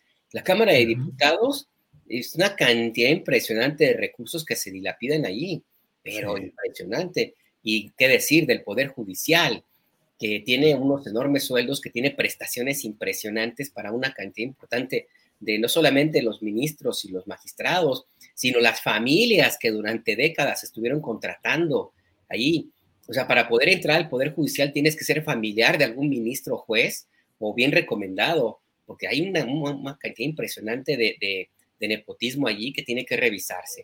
Y el personal de eh, Poder Judicial pues tiene una cantidad impresionante de prestaciones que no tiene en ningún lado. Y no me refiero nada más a seguros de gastos médicos mayores, sino la posibilidad de vacaciones y clubes eh, deportivos de, buen nivel y seguros de auto y lo que, lo que tú quieras. Entonces creo que tiene que aplicarse también esta medida eh, en todos los sectores y hacerlo, insisto, de forma correcta. Bien, gracias Alberto. Eh, mientras avanzamos con algunos otros temas, les voy comentando que se está preparando todo hoy para una cena a las 7 de la noche del presidente de la República con empresarios. Eh, se dice que van a estar representantes del Consejo Coordinador Empresarial con su dirigente y se dice que se va a hablar acerca de el tercer paquete de asignación de obras, el tercer paquete económico para aplicación con empresas eh, y por otra parte, en algo que todavía no queda claro de qué se trata, se ha informado, estoy leyendo la nota de Pedro Domínguez en Milenio, dice que comenzaron a llegar los enseres para el evento. Entre ellos destacó una esfera de premios y otra de números con los que se realizan sorteos. Además, estarán presentes los clásicos niños gritones de la Lotería Nacional pues qué se irá a rifar o qué se irá, las obras o los contratos o qué, qué es lo que irá a saber. Siempre es interesante todo esto y bueno, pues ya lo veremos. Va a estar también la directora de la lotería, Margarita González Sarabia Calderón, en esta reunión, siete de la noche en Palacio, cena con empresarios. Juan Becerra Costa, pues antes de que compremos un cachito de la lotería para otras cosas, ¿qué te parece la lotería que se ganaron algunos en la construcción de la Terminal 2 del Aeropuerto Internacional de la Ciudad de México, que ahora genera mucho el enojo de ciertos eh, comentaristas que hablan de que hay un caos y que hay cráteres y baches y mil cosas. Hablamos hace un rato con Jimena Garmendia, especialista, reportera en asuntos de este tipo, y nos dice, bueno, eso siempre ha habido ese tipo de problemas y mantenimiento. Se están magnificando por razones políticas. Pero tu opinión, ¿cuál es, Juan Becerra Costa, antes de que te saques la Lotería Nacional? Bueno, pues primero tengo que comprar el cachito, Julio, terminando voy, voy corriendo a comprarlo. Y los que sí, sin comprar boleto de lotería, se la llevaron fueron, este, entre otros más, Pedro Cerizola y Vicente Fox con la construcción de la terminal 2 del aeropuerto, que sí se ha magnificado, no el problema, sino la difusión del problema, este, pues porque ya andan diciendo ¿no? que existe un boicot a la terminal para intentar orillar a pasajeros y líneas aéreas a irse al Felipe Ángeles, pues cosa que, que sabemos desde hace mucho tiempo que existen problemas en, este, en esta terminal en la que pues ojalá y sí se lleve a cabo la auditoría, ¿no? Lo dejó medio entredicho el presidente, por o amagó incluso, es la palabra que, que yo utilizaría en la mañanera, una auditoría técnica y administrativa de esta terminal, que válgame terminal, Julio, o sea, no sé, hubiera llamado Fox a los senadores que hicieron el Lego de la Casa Gris a construir esa terminal y habría quedado mejor de lo que está, no tengo duda alguna. Mira, no soy ingeniero, no soy arquitecto, estoy casado con una arquitecta, pero definitivamente desconozco cualquier materia para poder hablar con autoridad sobre el tema, pero sí soy ciudadano y he sido pasajero de esta terminal. Y cuando toca salir o llegar de ella, nomás me llevo las manos a la cabeza, Julio. ¿Por qué? Pues porque es lo más mal hecho que, que conozco en cuanto a infraestructura de aeropuerto, este, mal planeado. O sea, parece desde siempre que la dejaron en obra negra y ahí ya se fueron y ahora le usan. Y su uso implica, este, pues tomar si bien nos va una hora más de lo que nos tomaría en la Terminal 1 debido a la operación de los aviones en cuanto a pistas se refiere, así como a embarques y desembarques de pasajeros. No sé si han estado por ahí, pero el acceso es terrible. O sea, incluso hasta para llegar en coche a esta terminal, no sé si han visto que hicieron un tramo elevado. Sí, este, sí, sí. Y lo tomas, llegas muy bien a la terminal, ese está muy bien. Pero ya de regreso, pues ya ahí ya les valió, porque hay un trazo mínimo elevado y luego te meten por avenidas que son muy transitadas y llenas de semáforos. No sé, a ver, si hicieron un puente de ida, ¿Por qué no también lo hicieron de regreso? ¿Por qué no utilizaron el mismo para poner doble sentido? Esto te lo digo como ejemplo de la construcción foxiana de un, elefante blanco más, que además pone en riesgo la integridad de los pasajeros, porque aquí más allá de lo que acabo de comentar para darle una, una revisada en lenguaje ciudadano de a pie, hay falla estructural grave. Ya la vieron, hay hundimientos y mientras se hacen peritajes, este, y pues no sé, ya dijeron que incluso hasta se piensa apuntalar, se va a construir de nuevo. Y mientras, Fox, el simulador de presidente por el que sí se votó, porque le tomó el pelo a millones creyendo que era la vía para atrás los males del turismo, este, pues ahí está tuiteando barbaridades con B chica, ¿no? Porque ni siquiera sabes está escribir bien el hombre. Pero sigue impune de un sexenio como él mismo, simulador, que abrió las puertas a que el suelo de nuestro país estuviera manchado de sangre durante el de Calderón. Pues entonces, Julio, se esperan investigaciones al aeropuerto, a la construcción, a él, a Pedro Cerizola, muy importante, a las empresas a las que se contrató, a las que intervinieron, porque luego se van nada más contra los funcionarios, pero hay una colusión con la iniciativa privada. Y este, todos los corresponsables en este asunto que vemos, pues sin duda, Julio, trae fallas de origen. Gracias, Juan. Eh, Daniela Barragán, tu opinión sobre este tema que tiene como otro de los ingredientes, pues esa guerra política y mediática en la cual se pretende señalar que hay pues un caos y una serie de circunstancias negativas derivadas de una mala gestión del actual gobierno federal. No estamos aquí para exentar a nadie de responsabilidades si ese fuera el caso, pero no sé qué opines porque pareciera que además de los problemas naturales que hubiera ahí, también hay una guerrita o guerrota en busca de generar percepciones adversas a esta administración, Daniela. Sí, creo que hay un punto importante eh, porque con lo que ha estado comentando el presidente López Obrador estos días, creo que sí podemos eh, concluir que nunca ha habido una intención clara por construir un buen aeropuerto. O sea, ahorita con eh, lo de la Terminal 2 ya está. Y sale mucho también lo de la cancelación del aeropuerto de Enrique Peña Nieto. A mí me llamó mucho la atención siempre en las primeras marchas que se hacen contra el gobierno de López Obrador en 2019, estas de que llamaban a la gente que fuera vestida de blanco a protestar ahí en Paseo de la Reforma que muchas de las cartulinas e incluso eh, de las consignas que se inventaron en esas protestas era, eh, pues sí, lamentándose la cancelación de ese aeropuerto de Enrique Peña Nieto. Y digo que me sorprendió porque, o sea, durante mucho tiempo, incluso desde, la, desde que Peña Nieto presenta eh, junto con Gerardo Ruiz Esparza el proyecto eh, del aeropuerto, muchos medios dimos eh, cobertura a todo lo mal que se estaba haciendo ahí en, ese, en esa construcción.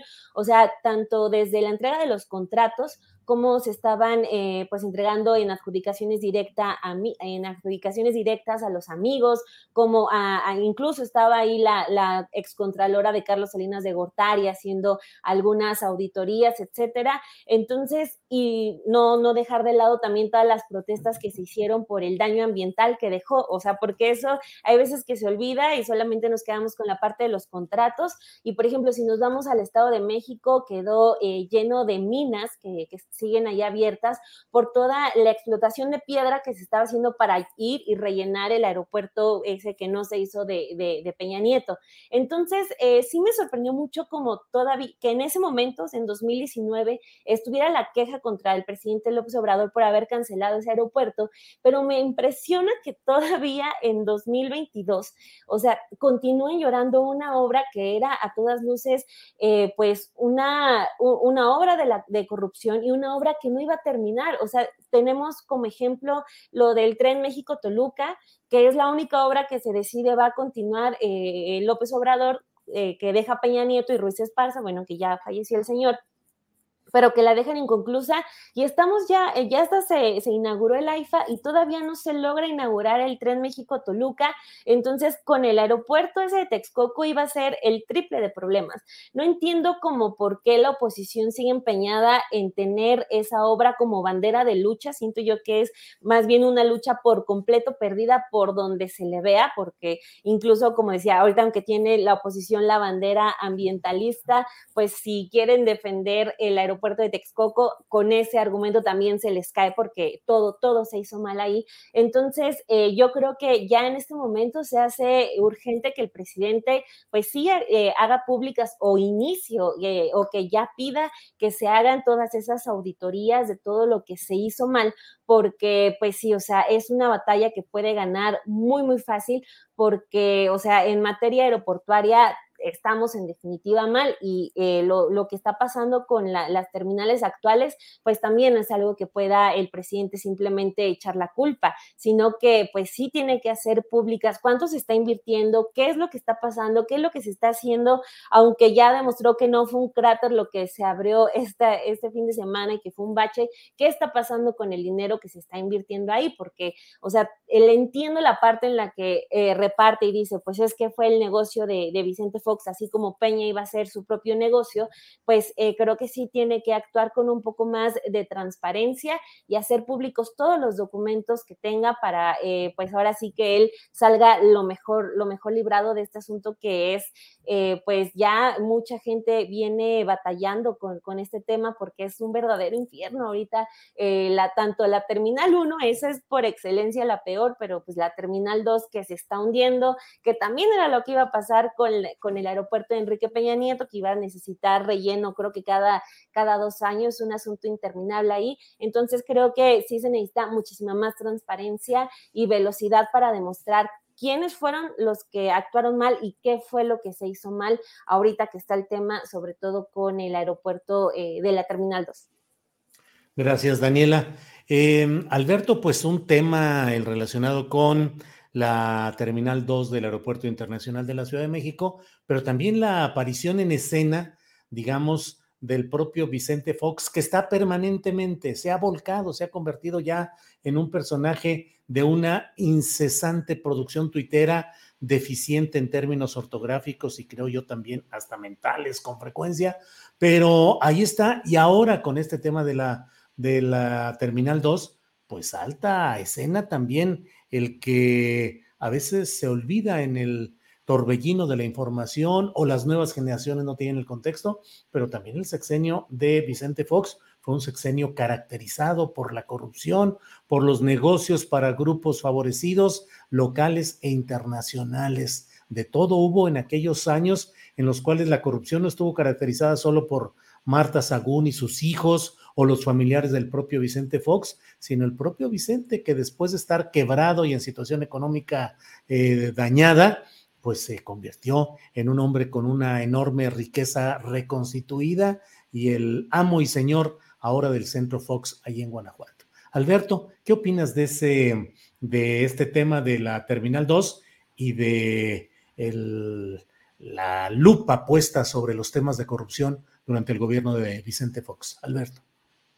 Cada que leo a Vicente Fox en Twitter, híjole, la verdad que tengo las ganas de gritar como en su, sexenio era la broma, ¿no? Que, era muy común, inclusive en la jornada también, me tocó estar todavía por ahí, que cuando había alguna tontería de, Vicente Fox empezaban los gritos de Marta, el Prozac, Marta, se te olvidó la pastillita para el presidente.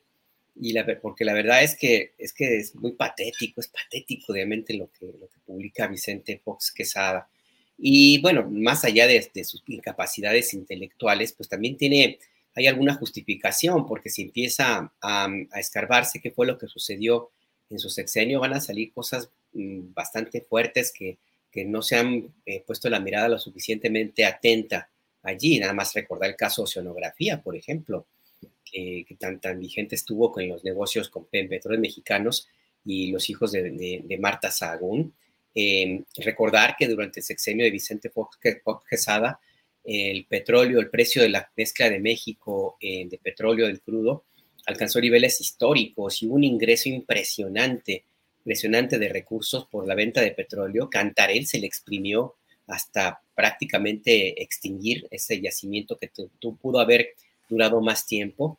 Y el dinero que entró, que fue muchísimo, pero muchísimo en serio, se fue a qué, quién sabe. la explicación hasta ahora es que se creó mucha burocracia, pero habrá que revisar quiénes fueron los que se beneficiaron indirectamente de ese, el que el gobierno, el periodo de gobierno donde los empresarios mandaron, y así lo dijo el mismo presidente eh, Vicente Fox, que iba a ser un gobierno de y para empresarios.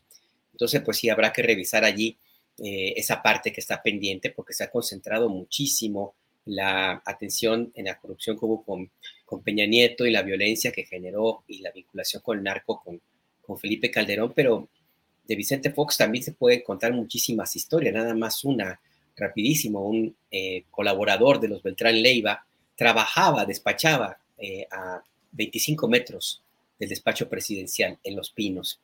Entonces, eh, y era un colaborador de los Beltrán Leiva, fue detenido por la PGR y se inició un proceso judicial en su contra. Se habló muy poquito de eso, pero ahí estaba dentro de, Los Pinos.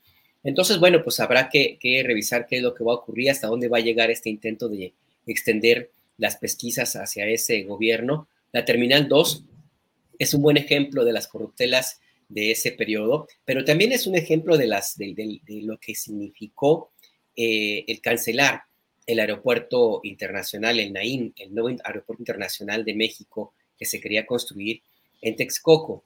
El argumento ahora para la Terminal 2 es que el terreno se hunde y que, y que pues, pues, puede caer la terminal y que se construyó de una manera incorrecta.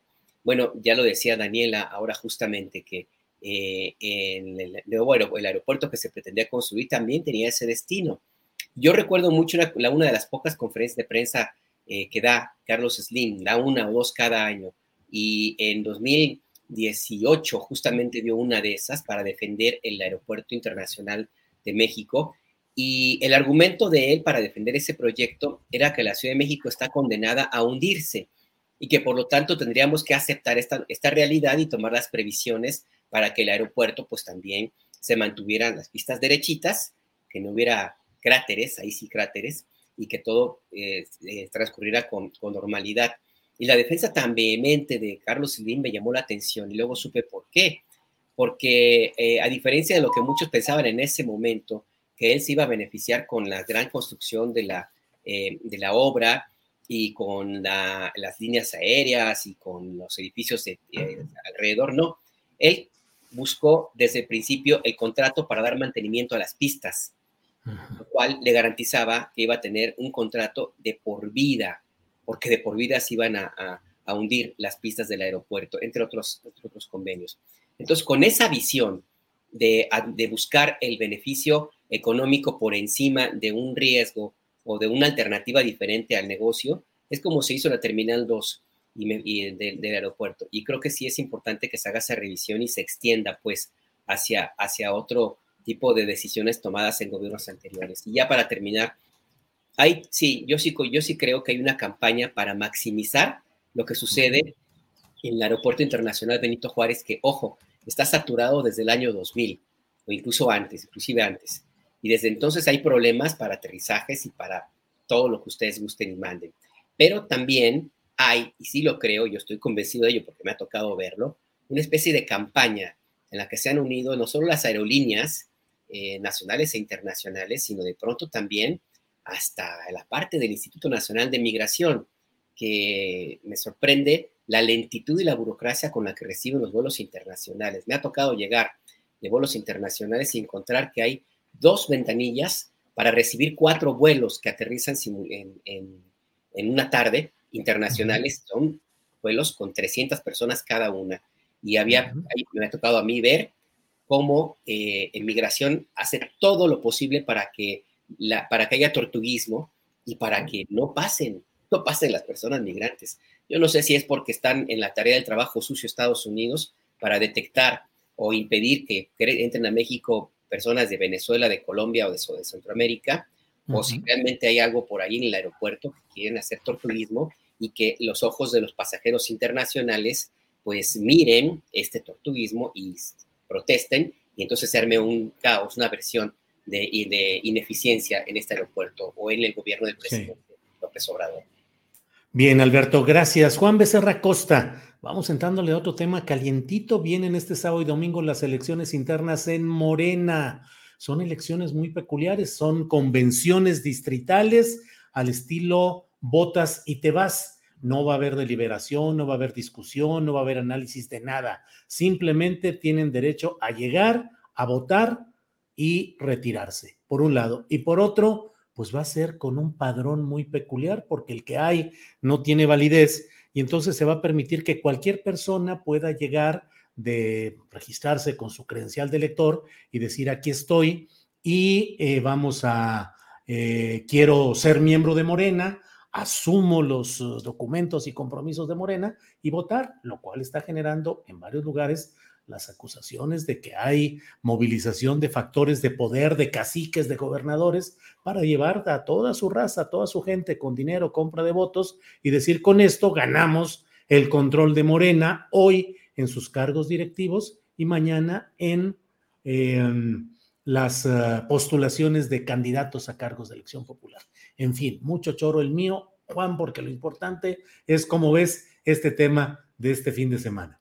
Pues, no solo del fin de semana, sino en general al interior del partido Morena con miras al fin de semana y con miras al 2024, me parece que es un claro ejemplo de que la transformación del país tiene que llevarse a cabo en absolutamente todos los ámbitos que nos competen como ciudadanos y el sistema partidista no es ajeno y Morena no está para nada ajeno a las viejas mañas de otros tiempos y de otros partidos.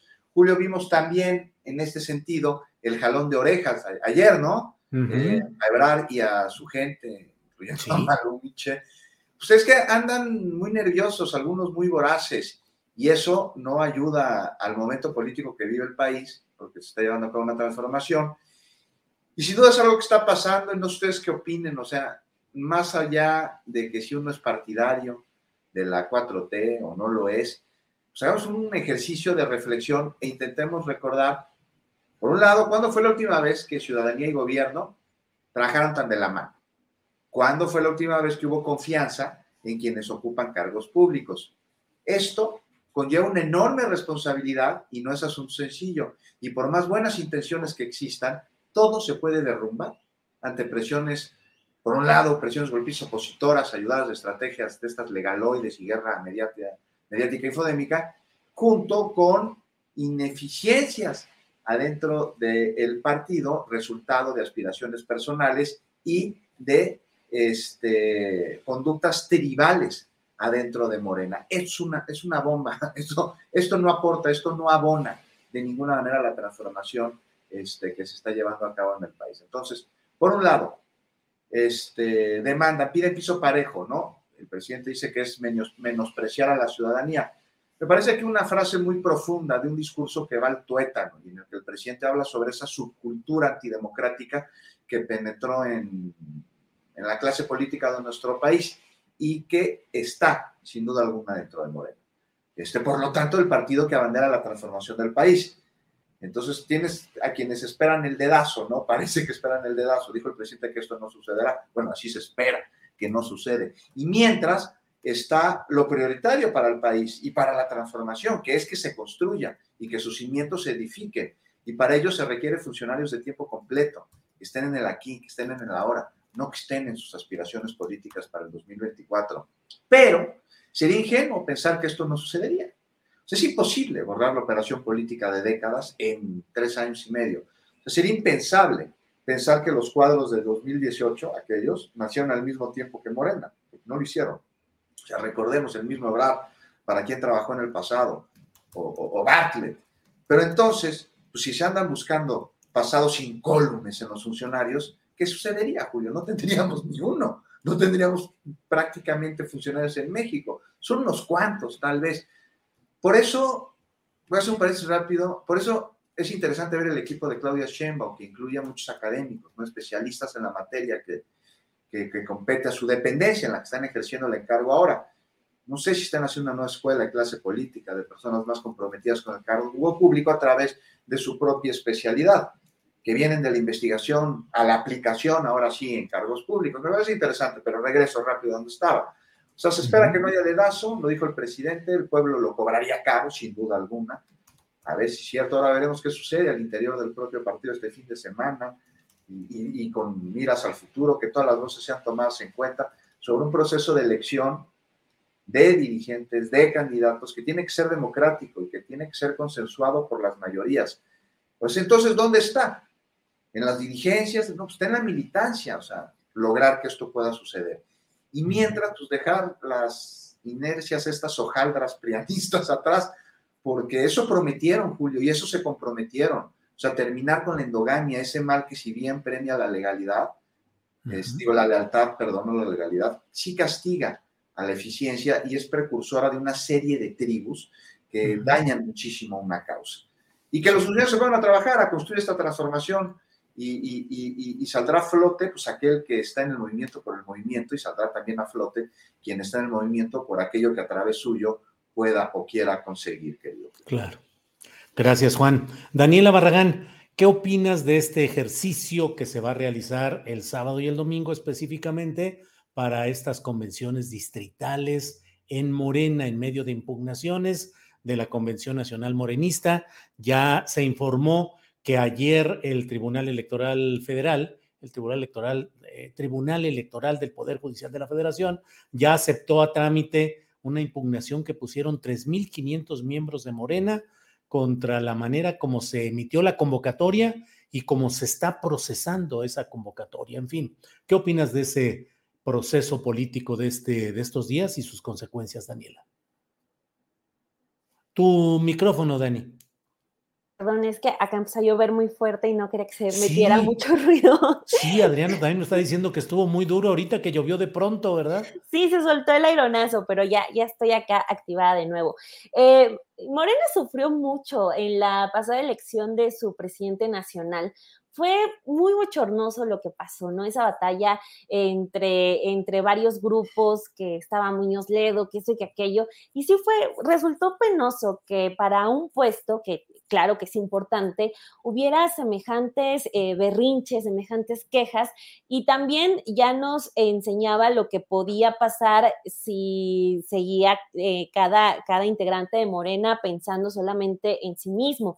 Lo que pasa con el presidente también esta semana que, ya, que ya mencionaba Juan, del regaño que le da, pues sí, específicamente lo vimos a Marcelo Ebrard y a Ricardo Monreal que se estaban quejando, pues es eso, también eh, como el bochorno de que el presidente se tenga que meter a decirles, oigan, o sea, pues no, no, tienen por qué eh, menospreciar este, la opinión de la gente y estar haciendo campaña o pre-campaña más bien con base en, pura, en puras quejas y en puros panchos.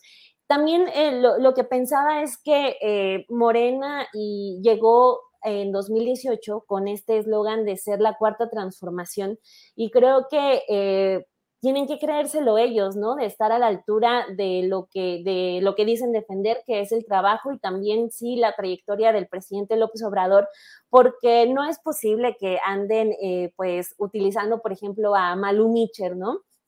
Eh, poniéndola como de cara de esta organización que se llama Piso Parejo y no sé qué cosa, eh, a, decir algunas quejas y esto y aquello. Creo que eh, sí están demostrando a estas alturas cuando se vienen dos elecciones muy importantes, la del Estado de México y Coahuila, y luego la presidencial y la de otros estados, que que estén mostrando su, su, verdadera cara, ¿no? Este asunto de Monreal, que también se me hace uno de, de los más graves, que es un hombre que insiste en que tiene, eh, pues, un, buen respaldo para llegar a ser presidente y que se siente como uno de los personajes centrales. Y pues también el tema de, de Marcelo Ebrard, que es el que, pues, el que terminó impulsando a, a Micher como integrante de su, de, de su equipo de precampaña sin ser oficialmente equipo de precampaña. Entonces creo que eh, puede ser benéfico por un lado para la gente, pues el conocer realmente eh, qué está detrás de cada precandidato presidencial presidencial este partido, pero para Morena, que es un partido joven, pues lo veo mucho como el PRD, cuando ya estaba con sus sectas de los chuchos y esto, y es muy temprano para que esté con esos vicios, y no es posible que una encuesta los ponga en el caos inmediato. Si pasó todo eso que vimos con la elección de presidente nacional del partido y vemos lo que ya está ocurriendo cuando todavía falta año y medio para, una, para la encuesta de, del candidato presidencial, pues es una institución entonces muy endeble, no ha crecido y pues eso es preocupante para todos los millones de personas que sí están apoyando a ese partido, porque, o sea, lo dicen las encuestas, eh, apenas esta semana se presentó una del financiero donde en el Estado de México, que es eh, eh, la entidad donde hay más votantes, pues Morena va, va ganando, la, alianza PRI-PAN-PRD va igual en picada, entonces, pues yo insisto, en Morena parece que se aferra a no estar a la altura del respaldo que la gente le está demostrando que le tiene. Gracias, Daniela. Alberto Nájar, ¿qué opinas de este tema que, como bien lo plantea Daniela, tiene esas características tan peculiares en las cuales hay un apoyo amplio de la población al presidente emanado de Morena? Digo, emanado es un decir, su líder, su fundador, su pieza fundamental, hay un apoyo a él, hay un respaldo a sus políticas, al menos lo que muestran las encuestas de opinión, y al mismo tiempo un partido eh, con una vida orgánica nula, con pleitos menores, con liderazgos a mí me parece que también menores y sin una visión adecuada para el horizonte que le espera eh, cuando ya no está el propio López Obrador y que le espera además ante una derecha y un antiobradorismo que no porque hoy esté totalmente desbalagado y con poca organización, no debemos cerrar los ojos a que tienen dinero suficiente, capital, recursos mediáticos, eh, la coalición de empresarios, de medios e incluso de intereses extranjeros. Entonces, no hay un partido tal vez a la altura de lo que necesita México, pero lo que importa es tu opinión, Alberto. ¿Cómo ves este tema? Habrá que preguntarse si es un partido o sigue siendo un movimiento porque yo tengo la impresión em, que, no cuaja todavía como un partido político tal cual como lo conocemos y como, como se, eh, sí, como los que hay aquí en el, país o en otros países. Dice Daniela que le parece muy pronto para que tenga estos vicios de tribus y cosas así de intercambio de grupos ahí para un, movimiento que tiene unos cuantos años de vida. Híjole, es que el problema es que estos traen estos vicios desde hace mucho tiempo porque traen el ADN del PRD. Muchos de los que están ahí vienen de ese partido. Y allí eran las guerras tribales, pero en serio, pero la pelea por el ladrillito eh, estaba a la orden todos los días. Era increíble cómo, cómo se normalizó la vida, la guerra tribal ahí al interior de ese partido que lo llevó pues a, donde se encuentra ahorita, ahora mismo, ¿no? Entonces, pues yo, sí veo que hay un escenario complicado de nuevo para, para Morena este fin de semana, las quejas que están eh, sobre el rasuramiento del padrón, por ejemplo, eh, pues son las mismitas que yo llegué a reportear, no sé, en 1998, por ejemplo, en el 2000, cuando estaba el PRD, y los mismos que se quejaban del rasuramiento son los que se quejan ahora, por ejemplo, el grupo de Bejarano, de, profesor Bejarano, Alejandro Rojas Díaz Durán, que también fue rasca, el pobre lo han rasurado cada, cada que hay contiendas a este compañero. En fin, que yo sí veo que, esto va a generar problemas. Eh, ¿Hasta dónde puede poner en riesgo la viabilidad de movimiento como partido? Yo no lo veo. No lo veo porque sigue todavía muy, muy dependiente de la figura del presidente López Obrador y eso les va a bastar para tener la gasolina suficiente para aspirar seriamente y muy posiblemente ganar la elección de 2024. Aquí el tema es eh, revisar un poco más allá eh, esto verlo, yo lo veo como un primer paso de la batalla, las batallas que vienen. Y son eh, ahorita peleas por los ladrillitos, pero dentro de poco van a ser peleas por las bardas o por la casa completa. Y lo veo justamente por esa eh, em, forma en que este, existe ya, por ejemplo, una promoción muy abierta, muy descarada de muchos medios, opinólogos y de otros personajes que opositores al gobierno del presidente López Obrador, que ya tienen candidato o están perfilando a Marcelo Ebrard como su candidato. Yo leí algunos columnistas que se caracterizan por ser anti-López Obradoristas, pero en serio, donde hablan, dicen que Marcelo Ebrard es conciliador, que es la mejor carta para Morena. Veo que, cuando hay alguna cuestión vinculada con este, eh, con el canciller, se publica en todos los medios, en todas partes, se le destaca. Eh, y cuando se habla de Claudia Sheinbaum, se publica así, pero para criticarla. Entonces yo, yo sí creo que también ahí es algo que tenemos que tomar en cuenta y que explicaría también, creo yo, ese mensaje tan crítico que yo creo que, que Marcelo Ebrard tuvo que haber eh, aprendido mucho esa máxima o haber, tuvo que haber repetido mucho esa máxima del viejo prisma, priista, eh, priismo, perdón, de que los políticos tragan sapos, porque a él le tocó ayer tragarse uno de, de dos kilos. En plena mañanera, el presidente López Obrador diciendo que no le hagan a loco, que las encuestas van a ser y que hay piso parejo. Yo vi una foto de Marcelo Ebrard em, cuando estaba diciendo eso el presidente, traía la cara desencajada, porque le tocó un mensaje en la mañanera, o sea, fue duro, ¿no? No fue que le mandaron decir, ¿no? Ahí mismo fue el mensaje. Entonces yo creo que esto obedece a este movimiento o a esta alineación que hay ya de algunos adversarios que ven a Marcelo Ebrard como el próximo, ya como su candidato, porque creen que con él van a poder negociar, porque finalmente lo ven como alguien de, los suyos, lo ven como alguien de casa, alguien que también le, gustan los vinos franceses y que también le gusta la ropa cara y que entendería la necesidad de negociar con las élites, porque él mismo viene, tendría de alguna especie de, élite. No hay que olvidar que su carrera política está muy vinculada a, a Manuel Camacho Solís, que era el de los mejores amigos de Carlos Salinas de Gortari, estudiaron juntos. Entonces, yo creo que esto, esto da para más y el tema que vemos ahora en las elecciones internas, pues va a ser anecdótico, va a ser divertido si tú quieres, pero lo bueno, lo bueno, lo bueno ya está por empezar. Es el primer round, creo yo. El otro día leí algunos comentaristas que estaban muy enojados porque López Obrador comentó una frase que es muy de, de allá de Tabasco y que se la hemos escuchado varias veces en reuniones privadas al propio López Obrador, en el sentido de decir, lo mejor de todo es lo peor que se va a poner. Entonces, pues sí, lo mejor de todo es lo peor que se va a poner en estas eh, batallas electorales internas de Morena y las de la postulación también de candidatos presidenciales. Son las 2 de la tarde con 56 minutos, nos alcanza para un postrecito de un par de minutos. Juan Becerra Costa, lo que desees agregar en esta parte final, por favor. Pues nada más, Julio, otro tema que vamos a tocar y que ya no da tiempo, pero ojalá, ojalá y los debates que se den en el marco del foro del Parlamento Abierto sobre la reforma electoral este, en México estén al nivel, Julio, sería muy importante. Fíjate que ayer vi, vi uno, está aburridísimo.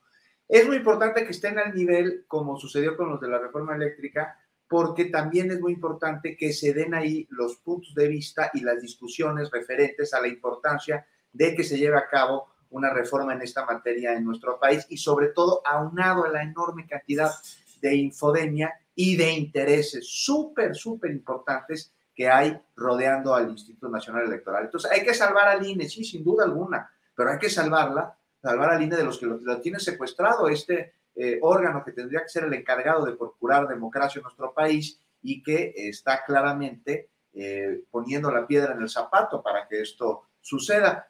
Prueba de ello lo que está sucediendo con, con, Antares Vázquez, esta resolución absurda que le pusieron, pero con miras a que es la mujer mejor posicionada para poder ser este, candidata en 2024 en Guanajuato y ganar un, partido de la oposición. En fin, te lo pongo como un ejemplo. Ojalá y esté al nivel el, debate del foro del Parlamento y que al mismo tiempo se haga una campaña de difusión este, para que la ciudadanía pues muy cerca de sus legisladores para que les exijan, como quieran que sea su voto, no importa el sentido, pero que sean representantes populares y no representantes de otro tipo de intereses partidistas o económicos, porque sabemos que la oposición va a votar en contra de la reforma electoral, sea como sea. Entonces ahí está importante la comunicación ciudadana con sus legisladores, que son pues, los que le van a dar o no viabilidad, querido Julio. Gracias, Juan. Gracias, eh, Daniela Barragán. Postrecito, digo postre que a veces son temas eh, que no son nada dulces o dulces, lo que tú desees agregar, por favor, Daniela. No, ya ves que siempre estoy con el postrecito amargo por, y sí, en esta ocasión sigo con eso porque pues creo que tenemos que poner mucha atención a lo del caso de Luz Raquel, eh, por lo que está pasando con la Fiscalía de Jalisco, que pues nos quiere venir a decir casi casi que ella se inmoló, que ella fue la que se quemó. Eh, y pues ustedes seguramente ya vieron toda la polémica que, que se ha generado al respecto, sobre todo las críticas, porque uno pensaría que después de cómo se trató el tema de Devani Escobar, no iba a haber algo peor o algo igual y pues ahorita llega la Fiscalía de Jalisco para decirnos que puede, eh, que puede demostrarnos que no, que las fiscalías se pintan solas en el caso de, de las mujeres, de la justicia para las mujeres. Entonces, eh, pues sí, eh, hay que estar como muy al pendiente de todo lo que salga con, con esos casos, eh, porque es impresionante cómo se pone a revisar cómo, cuándo caminó y qué compró Luz Raquel en lugar de estar pues investigando cómo estuvieron actuando sus vecinos y sobre todo pues que venga a presentarnos el testimonio de la madre del hombre que está detenido para reforzar una teoría que es la que pues que esta Luz Raquel fue la que se prendió fuego. Entonces pues sí, solamente estar muy al pendientes de lo que ocurra con ese caso y con muchos otros desafortunadamente. Así es, Daniela. Gracias, Juan Becerra. Eh, perdón, Alberto Nájar, para cerrar, eh, tú nos dirás postrecito dulce o amargo? Por favor, Alberto. Híjole, pues no sabré cómo definirlo, porque veía el video de este locutor, Pedro Ferriz de Con, mm. eh, más allá de la sarta de barbaridades que dijo y el clasismo y hoyo que destila, el lenguaje corporal, oigan. o sea, híjole, yo creí que este, yo pensé, le va a dar un infarto al compañero, este, de veras estaba desesperado, nubilado, se veía mal, mal, mal, mal, totalmente inconexo, sin estructura, totalmente ajeno a aquel Pedro Ferriz de Conde de los ochentas, que pues tuvo su valor en la radio mexicana. Ahora, ahora es una caricatura, es una cuestión patética, es un nivel que a mí, la verdad, me dio mucha lástima, la verdad, eh, porque, pues por el pobre, pobre personaje, por supuesto, eh, que no le tengo ninguna simpatía, me parece muy, me parece deleznable su posición política, pero para mí lo que me quedé pensando es, a ver, esto que yo veo aquí, esta desesperación, este hombre al borde del infarto y, la, y esa obnubilación que le caracteriza, caracteriza, es un retrato vivo, tal cual, de la oposición. Así se encuentra. Así, así, como ven a Pedro Ferriz, así está la oposición política actualmente en, en el país. Y bueno, pues a ver si no les da un infarto a todos. Pues sí, así es. Yo también vi ese video y pues sí, da una textura exacta de lo que está sucediendo en la desesperación de estos grupos opositores que no encuentran el camino y que dice, pues la gente no sale, hacemos convocatoria, nadie, convocamos, nadie. Y luego dijo eso de que Morena tiene todo, dice, pues tiene el poder político, tiene el apoyo de la fuerza pública, tiene el apoyo de la delincuencia, dijo, y del pueblo por eso le llaman populismo, pero el pueblo no es, el pueblo que apoya a López Obrador no está capacitado para tomar las decisiones que requiere México, sino la clase media. ¡Sas, mano! Clase mediocracia en México. Juan, te veo deseoso de decir algo. No, no, no, estoy anonadado con esas declaraciones que no puedo. ¿Quién es el experto en lenguajes corporales, hombre? Sí, sí, sí. No, no, no, o sea, es el discurso. Ya fíjate que le perdí la pista al lenguaje corporal. Llegó un momento en que no sabía si era histriónico no aterrizado o verdaderamente respondía a su pensamiento y a su conducta. Pero lo que dijo, este, esfumó todo lo demás. Caray, qué discurso, lamentable, ¿eh? qué triste. Y sí, es Pues- la posición, así es. Sí. Juan, Daniela, Alberto, gracias y espero vernos pronto. Gracias a los tres. Hasta luego. Abrazo. Hasta luego. Den like. Así es. Gracias. Bueno, pues seguimos adelante en este programa y no se vayan porque está con nosotros para darnos más información, contexto y comentarios mi compañera Adriana Buentello. Adriana, ¿cómo te fue con esta lluviecita que acaba de pegar? Ya nos dijo Dani que también, eh, ¿cómo estuvo, Adriana? Pues fíjate que me tuve que, por eso ando un poco mojada, un poco empapada, porque tuve que, tuve que subir a la azotea a destapar la coladera para que no se quedara ahí una alberca. Híjole, Julio, que nunca había escuchado o visto tal fuerza en la lluvia, pero que se sentía en, el- en la azotea de una manera así sin brava. Por eso le había- les había puesto en el chat que yo hasta tengo miedo.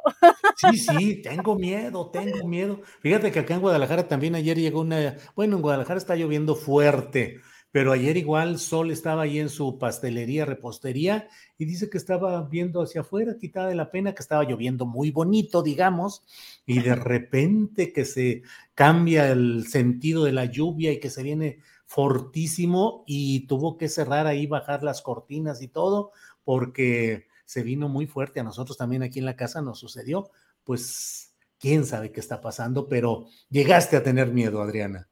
Híjole, es que este- sí estuvo fuerte. ¿Has visto esas como imágenes que vemos normalmente en los noticieros? Porque, bueno, nosotros no vivimos, bueno, yo no vivo en la costa, yo no he visto en vivo y a todo color un huracán, pero pues esas imágenes donde ves a los, los árboles casi doblados o casi al, eh, ¿no? De, manera horizontal, pues así se veía, o sea, la fuerza. Me costó un trabajo cerrar la ventana porque la tenía abierta, justamente porque hace calor.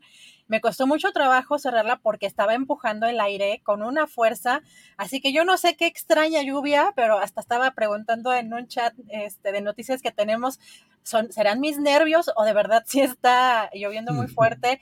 Y sí, pues efectivamente ya eh, regreso de, de- de destapar esa alberca que tenía allá arriba, pero sobre todo, Julio, porque tenemos eh, dos, no- dos notitas interesantes Sí. eh, de este corcholatómetro, Julio, si te parece bien. Pues, Adelante. fíjate que mm, hoy el diputado del Partido de Trabajo, Gerardo Fernández Noroña, hizo declaraciones interesantes sobre lo que precisamente ayer comentó el presidente Andrés Manuel López Obrador en esta conferencia mañanera respe- respecto al piso parejo.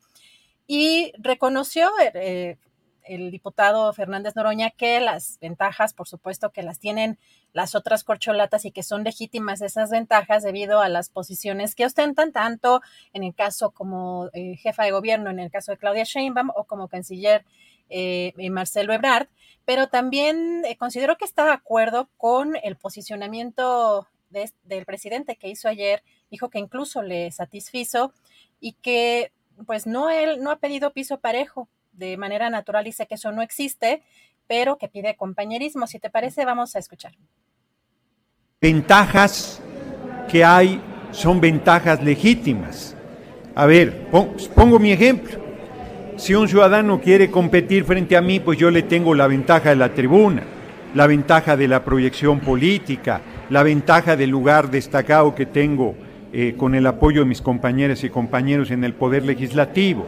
De igual manera, yo ya quisiera una Cancillería para un domingo, una Secretaría de Estado o una Jefatura de Gobierno, pero es legítimo porque ahí esa responsabilidad tienen y la desempeñan con talento y con honor. Entonces es una ventaja legítima. En el caso de Claudia más todavía es el voto de la ciudadanía la que la llevó a la jefatura de gobierno. Entonces a mí me parece que es una discusión ociosa que bien respondió ayer el compañero presidente diciendo hay que confiar en el pueblo, hay que confiar, yo confío en ella, en la decisión de la gente, la gente va a decidir, la gente va a determinar y me parece que no hay discusión posible en ese sentido. No están emitidas todavía las convocatorias para el proceso de, selección, es temprano aún, vamos a ir primero por las gubernaturas del Estado de México y Coahuila que ganaremos. Entonces yo no veo en lo personal y con mi propia y legítima aspiración, yo nunca he pedido piso parejo, no de manera eh,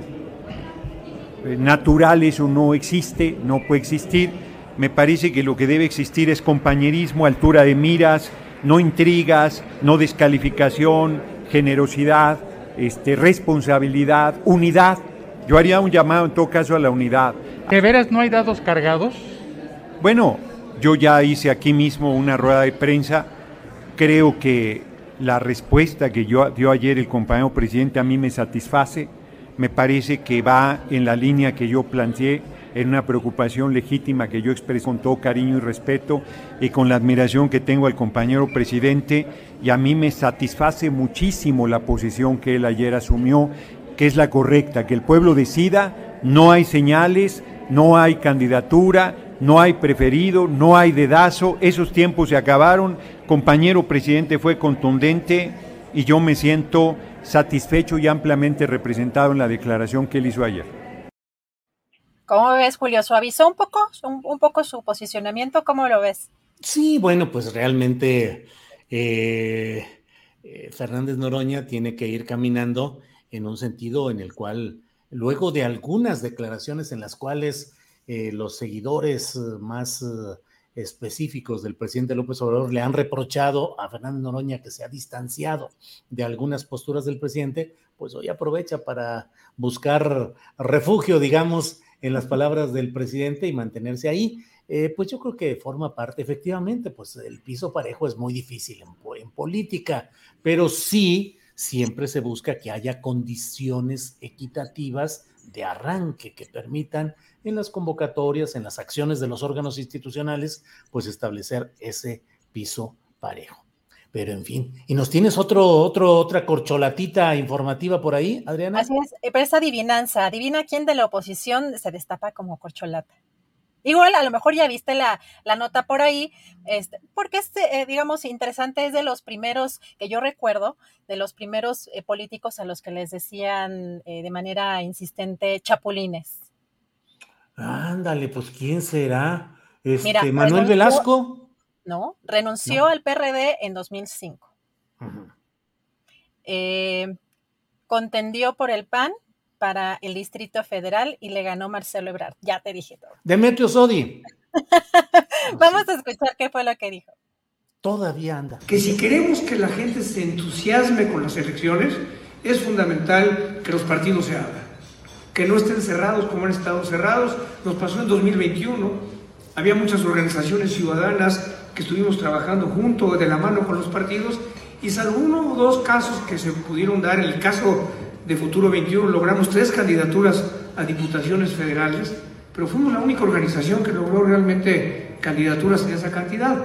Entonces lo que estamos promoviendo, lo que estamos solicitando, y de hecho ya es un acuerdo con los partidos, es que se abra la puerta a candidaturas ciudadanas, eh, tener una candidatura en el momento, en este momento eh, no son todavía los tiempos electorales, buscaremos la candidatura a partir del momento en que se abran los tiempos electorales, o sea, a finales del próximo año, pues bueno, Adriana, hay que abrir una convocatoria. ¿Quién más quiere ser candidato presidencial ciudadano dentro de los partidos? Pero ciudadano, Demetrio Sodi. Sí, imagínate. sí, se pasó por todos los partidos existentes. Así es, así es. Pero fíjate, Adriana, una de las eh, deformaciones de la política en general, no solo la mexicana, sino en general, pues son estas maniobras de los políticos para apostar a ser derrotados y cobrar premios de compensación entonces saben que no van a llegar al cargo para el cual dicen que están aspirándolo, pero se presentan y dicen, no renunciaré y no bajaré la bandera y no voy a negociar, yo voy por este cargo porque bla, bla, bla. Y más adelante dice, bueno, en aras de la unidad y dado que no, mis condiciones no fueron las propicias, acepto integrarme al comité de campaña de fulano de tal para que luego tengan una secretaría, alguna dirección, algún cargo, una postulación. Es vender Fíjate, un ejemplo clásico así de la ganancia siempre perdiendo es, por ejemplo, Josefina Vázquez Mota, que siempre pierde las eh, pretensiones eh, de contienda directa en las que participa, aunque gana luego las plurinominales, los acomodos, los arreglos en la cúpula, porque hay políticos que se especializan en eso, en ganar perdiendo. Nunca ganan lo importante, lo realmente, aquello que dicen que es lo trascendente, pero van acomodándose. Entonces Demetrio Sodi va a buscar ser candidato a alguna otra cosa, declinando más adelante su candidatura presidencial ciudadana. Adriana. Julio, pues e, era interesante porque es, de verdad parece la oposición también eh, desesperada por buscar perfiles, porque los más relevantes, por decirlo de alguna manera, no levantan, que es el caso eh, de Lili Telles o que en el caso también de Colosio, que lo quieren impulsar desde el norte, pero pues acá no, no, pues no perfila, por más que quieren eh, lanzar y dar a conocer encuestas falsas o este, cuchareadas, pero pues interesante cómo de pronto están surgiendo ya estos perfiles ciudadanos, Julio. Y así, así van a seguir saliendo como hongos, porque todavía no entramos a lo fuerte de la fiebre por las candidaturas. Vas a ver, Adriana, todo mundo queriendo ser candidato a lo que sea, como sea, donde sea, pero entrarle a la feria del hueso hipotético, es decir, a ver si lo alcanzas, pero por lo pronto le entras. Pues así están las cosas, Adriana. Es un día eh, con mucha información, la libramos. Hoy te tocó un día complicado porque no teníamos todo muy preciso al empezar el día, pero fuimos, fuiste acomodando todo muy bien, así es que gracias. Y luego a mí me tocó esta, que por cierto aprovecho para avisarle a quienes nos ven de que si les llega algún mensaje raro desde Twitter o desde mi cuenta de correo electrónico de Gmail, pues es algo raro porque entraron a mis cuentas de Gmail y de Twitter, eh, cambiaron las contraseñas y en estos momentos, fíjate que están enviando muchos mensajes de unas cuentas relacionadas con asuntos de diseño y de redes sociales, la mayoría eh, con sede en el extranjero, algunas hasta rusas, unas de esas cuentas, donde están diciendo que yo estoy solicitando que hagan, eh, le están enviando correos a personas relacionadas con el mundo del diseño gráfico para decirle que yo estoy desarrollando un, una un proyecto de cuentas relacionadas con videojuegos y con criptomonedas y que requiero de gráficas que si nos envían por favor algunos trabajos como propuestas para ocupar plazas eh, eh, en el proyecto que estamos realizando. ¿Quién sabe cuál sea la estrategia? ¿Quién sabe qué es lo que estén intentando? Pero así están varias cuentas que están manejando eso y colocan mi, cuando le das clic, sale la cuenta original mía, como si realmente yo hubiera puesto en un mensaje en inglés eso de que estoy buscando apoyo de diseñadores gráficos para un proyecto y que ofrezco a los que envíen los mejores trabajos darles una plaza en mi empresa. Quién sabe qué relajo vaya a ser. Oye, esa sí, es una, sí es una modalidad que no conocía y un poco elaborada, porque lo que sí está eh, muy, eh, de manera muy frecuente es estas, estos hackeos a WhatsApp, ¿no? Que ya van esta semana cuatro mensajes que me llegan pidiéndome dinero. Este, mm. Obviamente cuestiones o casos irreales, o sea, que no se pueden creer, pero pues también hay que tenerlo en la mente, y pues para toda la audiencia que nos está viendo todavía, que desconfíen de todos estos eh, mensajes que aunque ya se han hecho de manera eh, cotidiana o insistente, que pues esto se ha dicho de manera insistente que estos son, eh, pues son fraudes, pues todavía hay gente que pueda estar eh, cayendo en, esto, ¿no? Que la, gente está buscando eh, apoyo económico y con esto de que eh, tienen mi banca este, electrónica detenida, si me haces una transferencia este, que me urge y mañana te pago, que es básicamente el discurso o la, pues el formato que están manejando, pero sí llama la atención que ha sido pues frecuente ya en estos días. A mí me ha tocado cuatro veces, he sabido de otras personas también que esos contactos también han sido hackeados, así que pues todos estos, estos comportamientos inusuales, sobre todo hay que tener mucho cuidado con nuestros, con nuestros datos eh, privados, Sí, eh, rápidamente entramos en acción, Alfredo Hernández Luna y un servidor, para eh, pues recuperar las cuentas, para establecer nuevas contraseñas y en apariencia todo quedó ya más o menos controlado, se supone, pero siguen surgiendo esos mensajes que no sé, pues pareciera, yo diría, luego irán a presentar una demanda a aquellos que no hayan resultado triunfadores de ese concurso para decir, yo envié mis proyectos o será algo relacionado. Aquí algunas personas dicen que puede ser relacionado con uh, eh, tráfico con criptomonedas. Eh, eh, Frida Beatriz dice los ciberdelitos a la orden del día.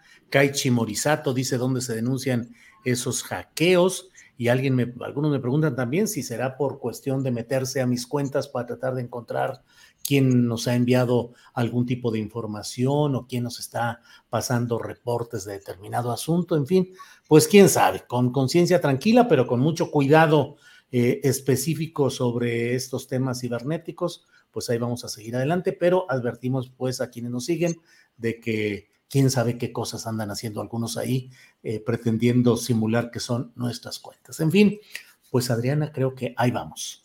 Julio, pues eh, recordarles que visiten la página de julioastillero.com. No es tarde para los que no le han dado like, que le pongan eh, la manita arriba. Recuerden que eso nos ayuda a darle mayor visibilidad a nuestro trabajo y te vemos a las 9 de la noche, Julio. Así es, nos vemos a las 9 de la noche en la videocharla astillada y por hoy, gracias a la audiencia, gracias a quienes nos han acompañado, gracias a la tripulación astillero y Adriana, a prepararnos para el siguiente programa. Gracias, con mucho gusto, buen provecho, hasta mañana.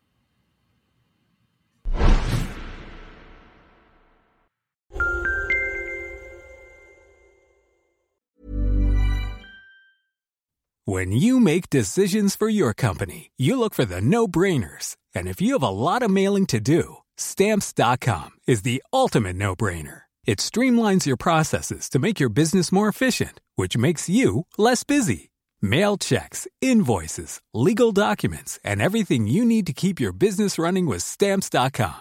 Seamlessly connect with every major marketplace and shopping cart. Schedule package pickups and see your cheapest and fastest shipping options from different carriers with rates up to 89% off USPS and UPS rates. And with the stamps.com mobile app, you can take care of mailing and shipping wherever you are. Make the same no-brainer decision as over 1 million other businesses with stamps.com. Sign up with code program for a 4-week trial plus free postage and a free digital scale. No long-term commitments or contracts. That's stamps.com. Code Program. ¿Te preocupas por tu familia? Entonces, ¿por qué darles solo huevos ordinarios cuando pueden disfrutar de lo mejor? Eggland's Best, los únicos huevos con ese delicioso sabor fresco de granja, además de la mejor nutrición, como 6 veces más vitamina D, 10 veces más vitamina E y 25% menos de grasa saturada que los huevos regulares, además de muchos otros nutrientes importantes. Así que, dales los mejores huevos. Eggland's Best, mejor sabor, mejor nutrición, mejores huevos. Para que te enteres del próximo noticiero, suscríbete y dale follow en Apple, Spotify, Amazon Music, Google o donde sea que escuches podcast. Te invitamos a visitar nuestra página julioastillero.com.